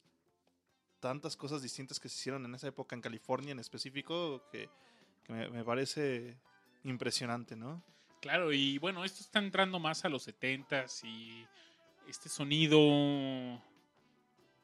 pues también lo tiene The Eagles, que es otra agrupación de California. de de California y vaya, qué agrupación fue de Eagles y, y creo que comparten mucho muchas características en este sonido, ¿no? Con The, The Doobie Brothers. Sí, definitivamente suenan muy, muy parecidos. Son como de la misma.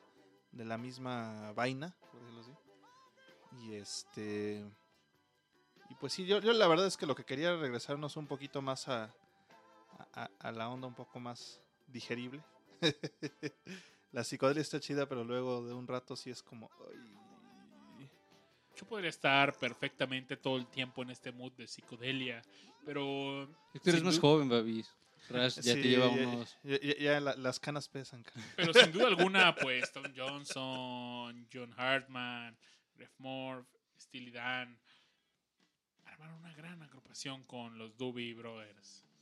¿Qué, qué rola nos recomendarías para escuchar, mi querido Rash, de los Doobie, de los Doobie Brothers? De los Doobie Brothers. em, Hay como dos clásicas, ¿no? Listen to the Music Listen y to the Music. Blackwater. De hecho, yo iba a pedir Listen to the Music, efectivamente. Me gusta mucho esa, esa rola. Y este, no sé, me, me los imagino porque en uno de sus álbumes salen como unos caballitos por ahí. Salen como montando, no sé si sean ellos, la verdad es que no recuerdo. Pero Del es- Stampede, ¿no? Ajá. Pero bueno, salen Aparte unos- como una portada con colores sepia y... Sí, muy western, ¿no? Ajá. Entonces, este, me gusta mucho.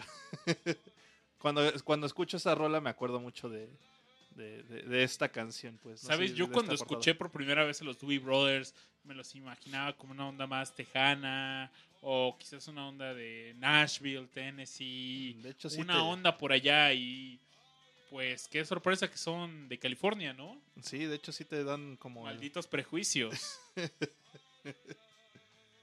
Se puede de todos lados. Pues, eh, por ejemplo, la, la portada que nos platicó en el bloque pasado Aure, pues parecidona, ¿no? Con el Quicksilver. Rash, ¿qué te parece si nos vamos a escuchar esta canción de Listen to the Music de los Doobie Brothers? Venga. Que viene en el álbum de eh, Toulouse Street, si no mal recuerdo. Sí, es en el Toulouse, Toulouse Street. Y de hecho es el primer track de este álbum. Nos vamos a 1972. Y así es como sonaban los Doobie Brothers.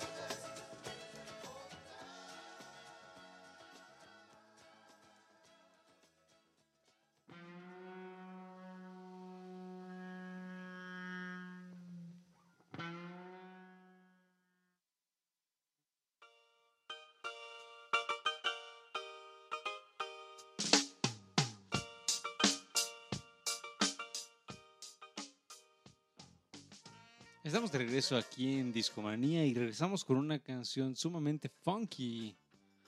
Estamos Aure, escuchando Guerra. ¿Por qué no podemos ser amigos? ¿Por qué no podemos ser amigos y hablar de un tema más feliz? Eso de la guerra, no sé, me perturba un poquito, Aure. Pues no eres tú, soy yo. Gavis. Pues, lo sabía, pero Ahora estás al aire. ¿Cómo vas a hablar de guerra? Eso no, no es lo que lo- los discomaníacos quieren escuchar. Piensa en los niños. ¿Por qué no Pensemos en los amigos? niños. Pensemos en los niños y en nuestros amigos y amiguitas que nos están escuchando.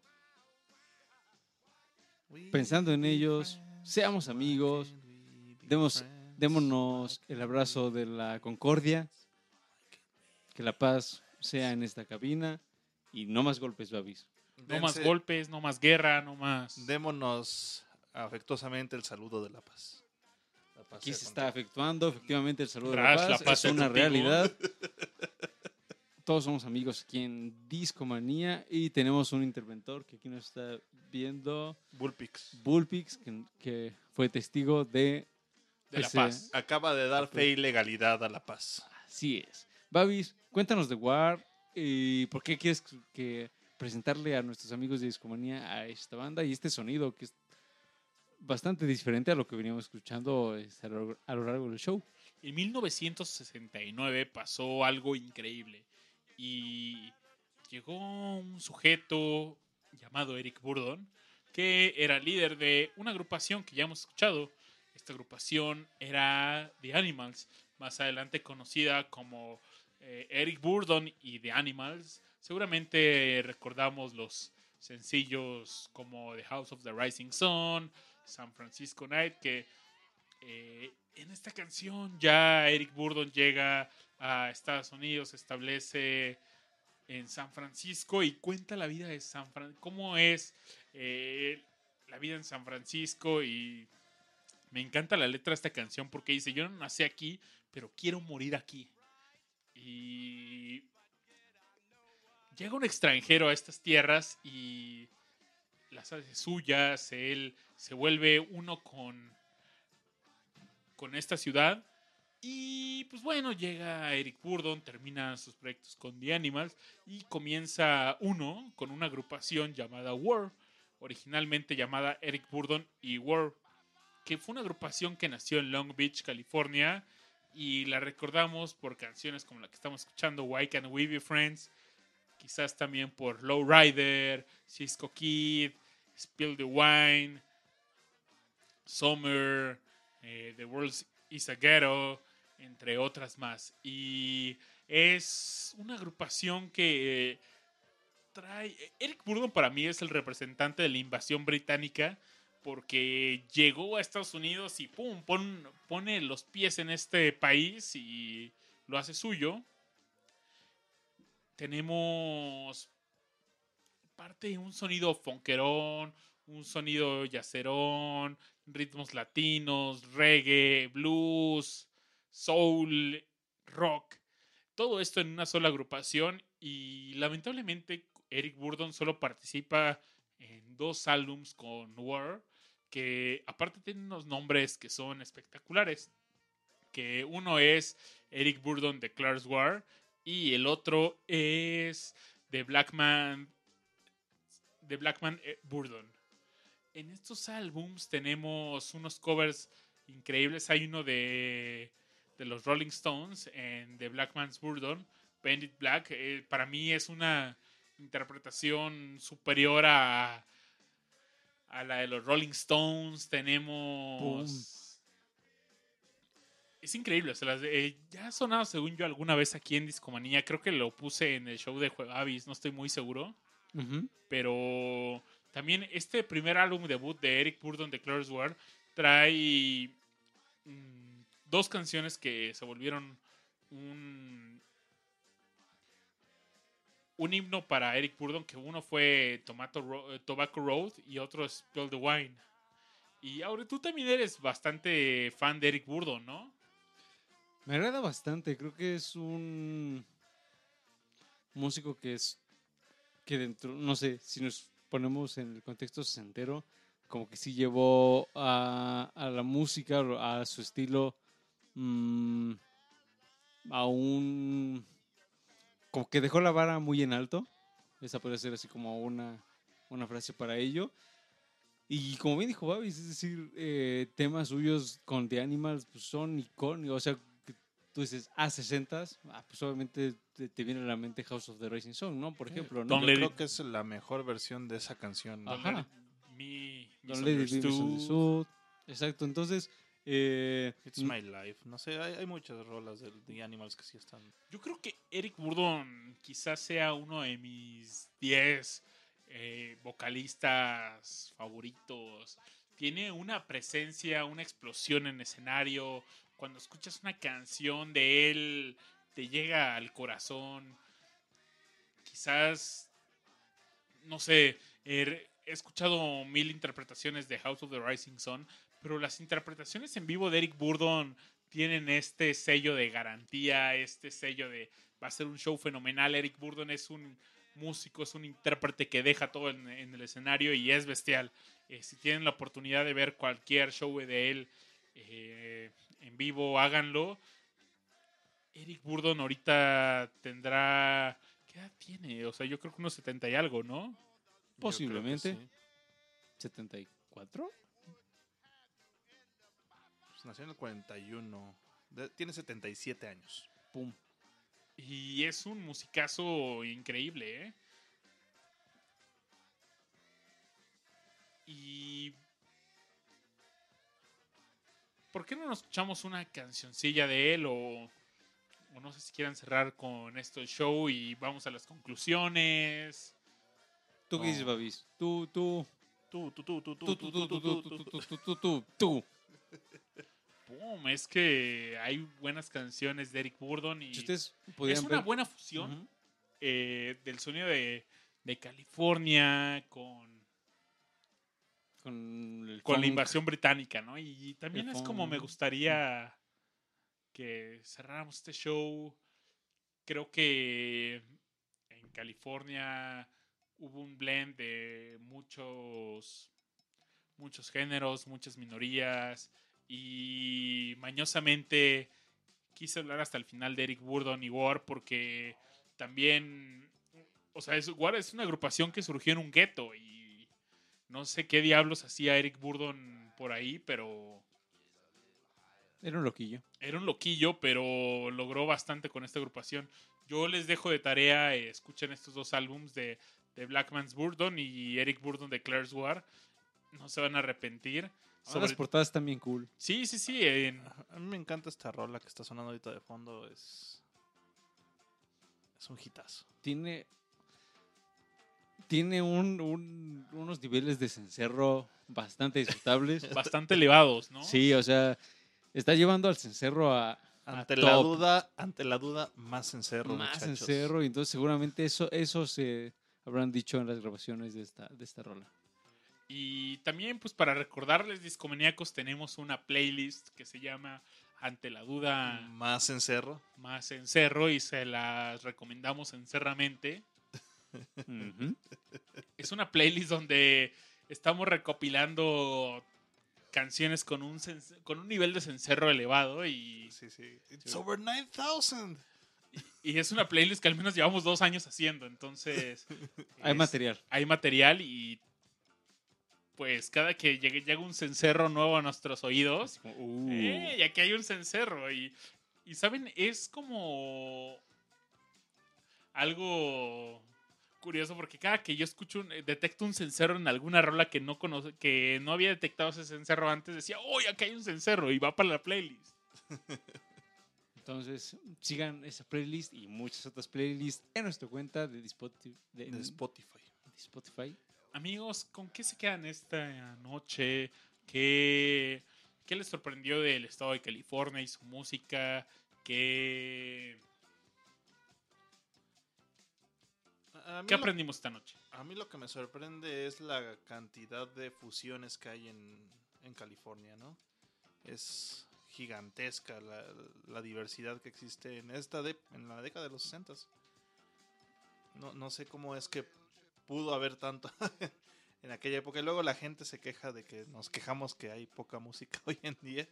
La verdad es que sí, por lo menos comercialmente hablando, eh, es poca la que hay hoy en día, ¿no? Y para muestra, pues están los 60 en California. Es una. Fue, para mí es de las mejores décadas que hay en, en- en la música y obviamente, pues California marcó pauta y, y pues todos tendríamos que aprender algo de ahí, ¿no?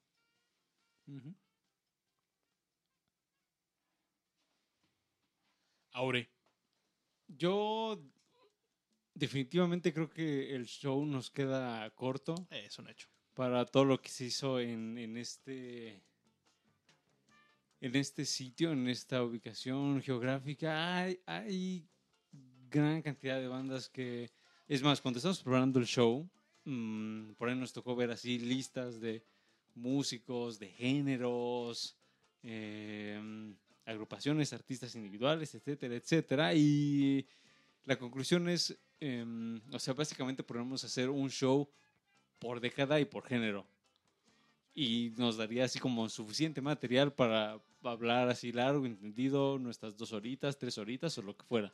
Mm, Entonces, en esta ocasión nos, nos clavamos más en ondas 60, 70, porque pues es así como el fuerte de, de De hecho, más que nada 60. Más ya 60. Medio le rascamos a los a 70. 70 con pero- Doobie Brothers, pero nada más, ¿no? Porque y también... con War un poquito, pero muy relax. muy relax. eh, pero pudimos escuchar un poco de cómo se fue forjando pues todo este tipo de sonido, ¿no? Por ahí escuchamos desde los Beach Boys hasta ondas ya más psicodélicas como Jefferson Airplane, como Grateful Dead. Grateful Dead, Quicksilver, y ya nos pasamos a este sonido de rock que, tam- es decir, tampoco podemos entender ese sonido como un caso aislado. O sea, los Doobie Brothers existen porque también hubo bandas que hicieron del folk y del country rock. Este, pues, O sea, fueron armando ese camino para que bandas en los 70s lo trabajaran pues, a su gusto, ¿no? Entonces, um, pues bandas hay muchas. Eagles, por ejemplo, también son setenteros y tienen un sonido muy particular y de hecho tienen el disco más vendido de la historia. Entonces, pues tampoco no es así como poca cosa de lo que sucedió en California en los 70s um, y que posiblemente le dediquemos su respectivo show. Entonces, amigos, em, nuestra recomendación es chequen la playlist que, que les preparamos para este show. Hay varios, varios artistas que no pusimos en, pues en vivo, pero que está ahí la recomendación para que les den un ojo. Por ejemplo, está Mo- Moby Grape, que es así como también un- una banda clave dentro del rock psicodélico. Está, por ejemplo, este Country Joe and the Fish, que también están bien locotes, um, entre otros, ¿no? Entonces, dense una vuelta, ahí la playlist estará oportunamente en nuestro perfil. Y si les gusta alguno de esos artistas, pues háganoslo, háganoslo saber. Díganos, ah, pues por discomanía descubrí a tal. Y me gustó y lo que sea. Entonces, pues ahí está, queda la invitación. Mm, se les queda tarea. Hay muchos artistas. Y si les sigue interesando este tema, pues los invitamos a que nos lo hagan saber y que podamos hacer una segunda parte de 60, 70 o ya nos avanzamos a 90, 2000 y demás, porque también hay Los infinidad de 90s. cosas. De, Lo es que más, es hip hop. o sea, si nos vamos a 80, pues ya podemos hacer nuestro show de Red Hot Chili Peppers, que también son de por ahí. Entonces, o sea, y hay más. Entonces, sí hay mucho de dónde, de dónde sacar temas. Entonces, si les gusta, pues háganoslo saber. Ya saben nuestras vías de comunicación. Entonces, todo muy claro. Y, y a escuchar música, amigos, a escuchar música. Eso es todo. Babis, ¿tú con qué te quedas? Discomaníacos, pues Aure tocó un tema que al que yo quería llegar y en este episodio nos quedamos cortos.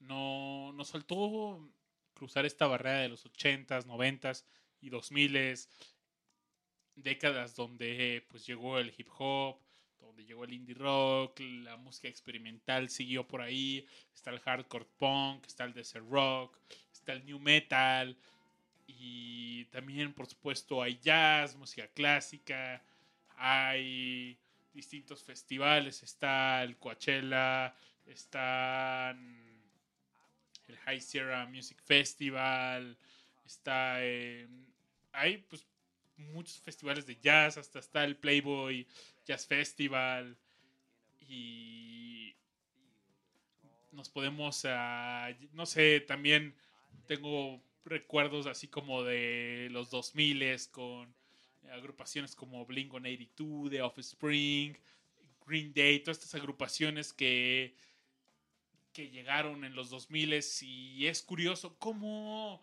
el, cómo California ha albergado estos sonidos y creo que lo único que tienen en común es que ha sido música de la chaviza en distintas décadas, desde los 40, 50 hasta nuestra época. La chaviza sigue dando Conectando moldeando chaviza, este- conectando. este sonido. Mm. Algo que me sorprendió, no sé, pues hace una semana que estuve por allá y lo que ahorita está sonando por allá es una fusión de reggaetón con hip hop y ya sonidos menos latinos, pero como más raperones, hip hoperos. Sigue evolucionando el sonido, amigos, y como dice Aure, los invito a escuchar música, sigamos escuchando y no cerremos, no alejémonos de los prejuicios musicales y disfrutemos. Rash. Pues no sé qué más quieran que diga. Adiós. Adiós, muchachos. Coman bien, duerman rico. Coman frutas y verduras. Justamente iba a decir eso. eh, Pero pues sí, nos estamos viendo la próxima semanita y qué bueno que nos escucharon este fin de semana. La Así próxima es, así semana, invitados Tenemos especiales, invitado- No se pierdan el siguiente show. Este, les damos ahí un teaser. Nick Cave estuvo aquí en México, entonces vamos a hacer un show dedicado pues, a, a esta, a este concierto con invitado sorpresa. Y se va a poner bueno, amigos. Entonces, eh, pues no se lo pierdan. Y si ustedes se quedaron con ganas de ir a este concierto, pues aquí les vamos a echar la buena anécdota a ver qué tal se puso y pues ya les contaremos. Discomaníacos, esto fue Discomanía y nadie lo pudo evitar. Babis, ¿con qué vamos a cerrar? ¿Con qué, A qué ver, rolita amigos, nos vas a le- poner? Les tengo. mm, ¿Hay Les menú? traigo- ¿Hay menú? Les Hay traigo menú, hay música. menú. Y una posible opción es Tobacco Road, es un- una rola tranquilona, pero si se quieren ir con un cover increíble, nos podemos ir con Paid in Black, Cover Eric. Burdon y War. Yo, yo dije cover increíble, no cover sé qué diga increíble, Rash. Rash. Va, cover increíble. Nos vamos con el cover increíble, amigos. Un placer que nos hayan acompañado en este show. Compártanlo. Si a ustedes les gusta Discomanía, compártenselo a alguien que también le gusta la música. Díganles, hey amigo, hey amiga, si a ti te gusta la música tanto como a mí, entonces escucha. Discomanía. Así es. Nos despedimos. Esto es Painted Black. Aparece en 1970 un cover de Eric Burdon y War. El álbum de Black Man's Burdon. Hasta la próxima.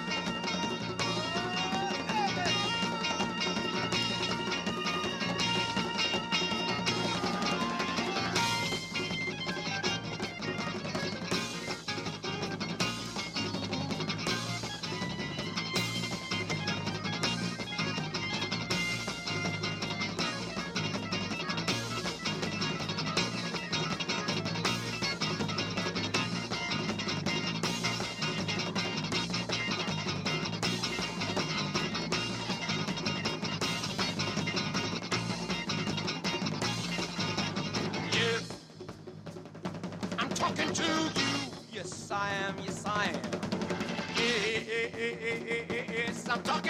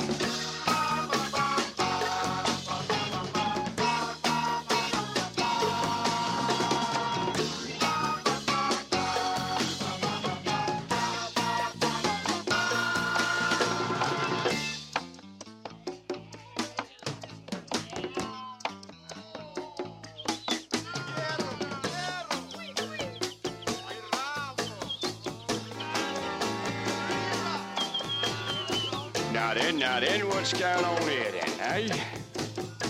Hmm. PC3 pushed his truncheon up me to see if he could find the pros and cons to fit the crime. He committed me, did PC3, to the downtown infirmary for a routine walloping. well, well, well, he cried, as he desperately tried to hand a citation to my bed. The charge being rattling a brass bedstead within 10 yards of Her Majesty's highway. But I rattled so long and I rattled so obscene, the ground it shook and it disturbed the queen. The queen was caught, her knickers down, soft and silky they hit the ground. I saw the size of her burning bush, the fire within blazing hot. I knew she could accept everything I could give in one long, majestic, eternal, life-giving, places one could go within her could enslave a traveler for a lifetime. I will swallow the sun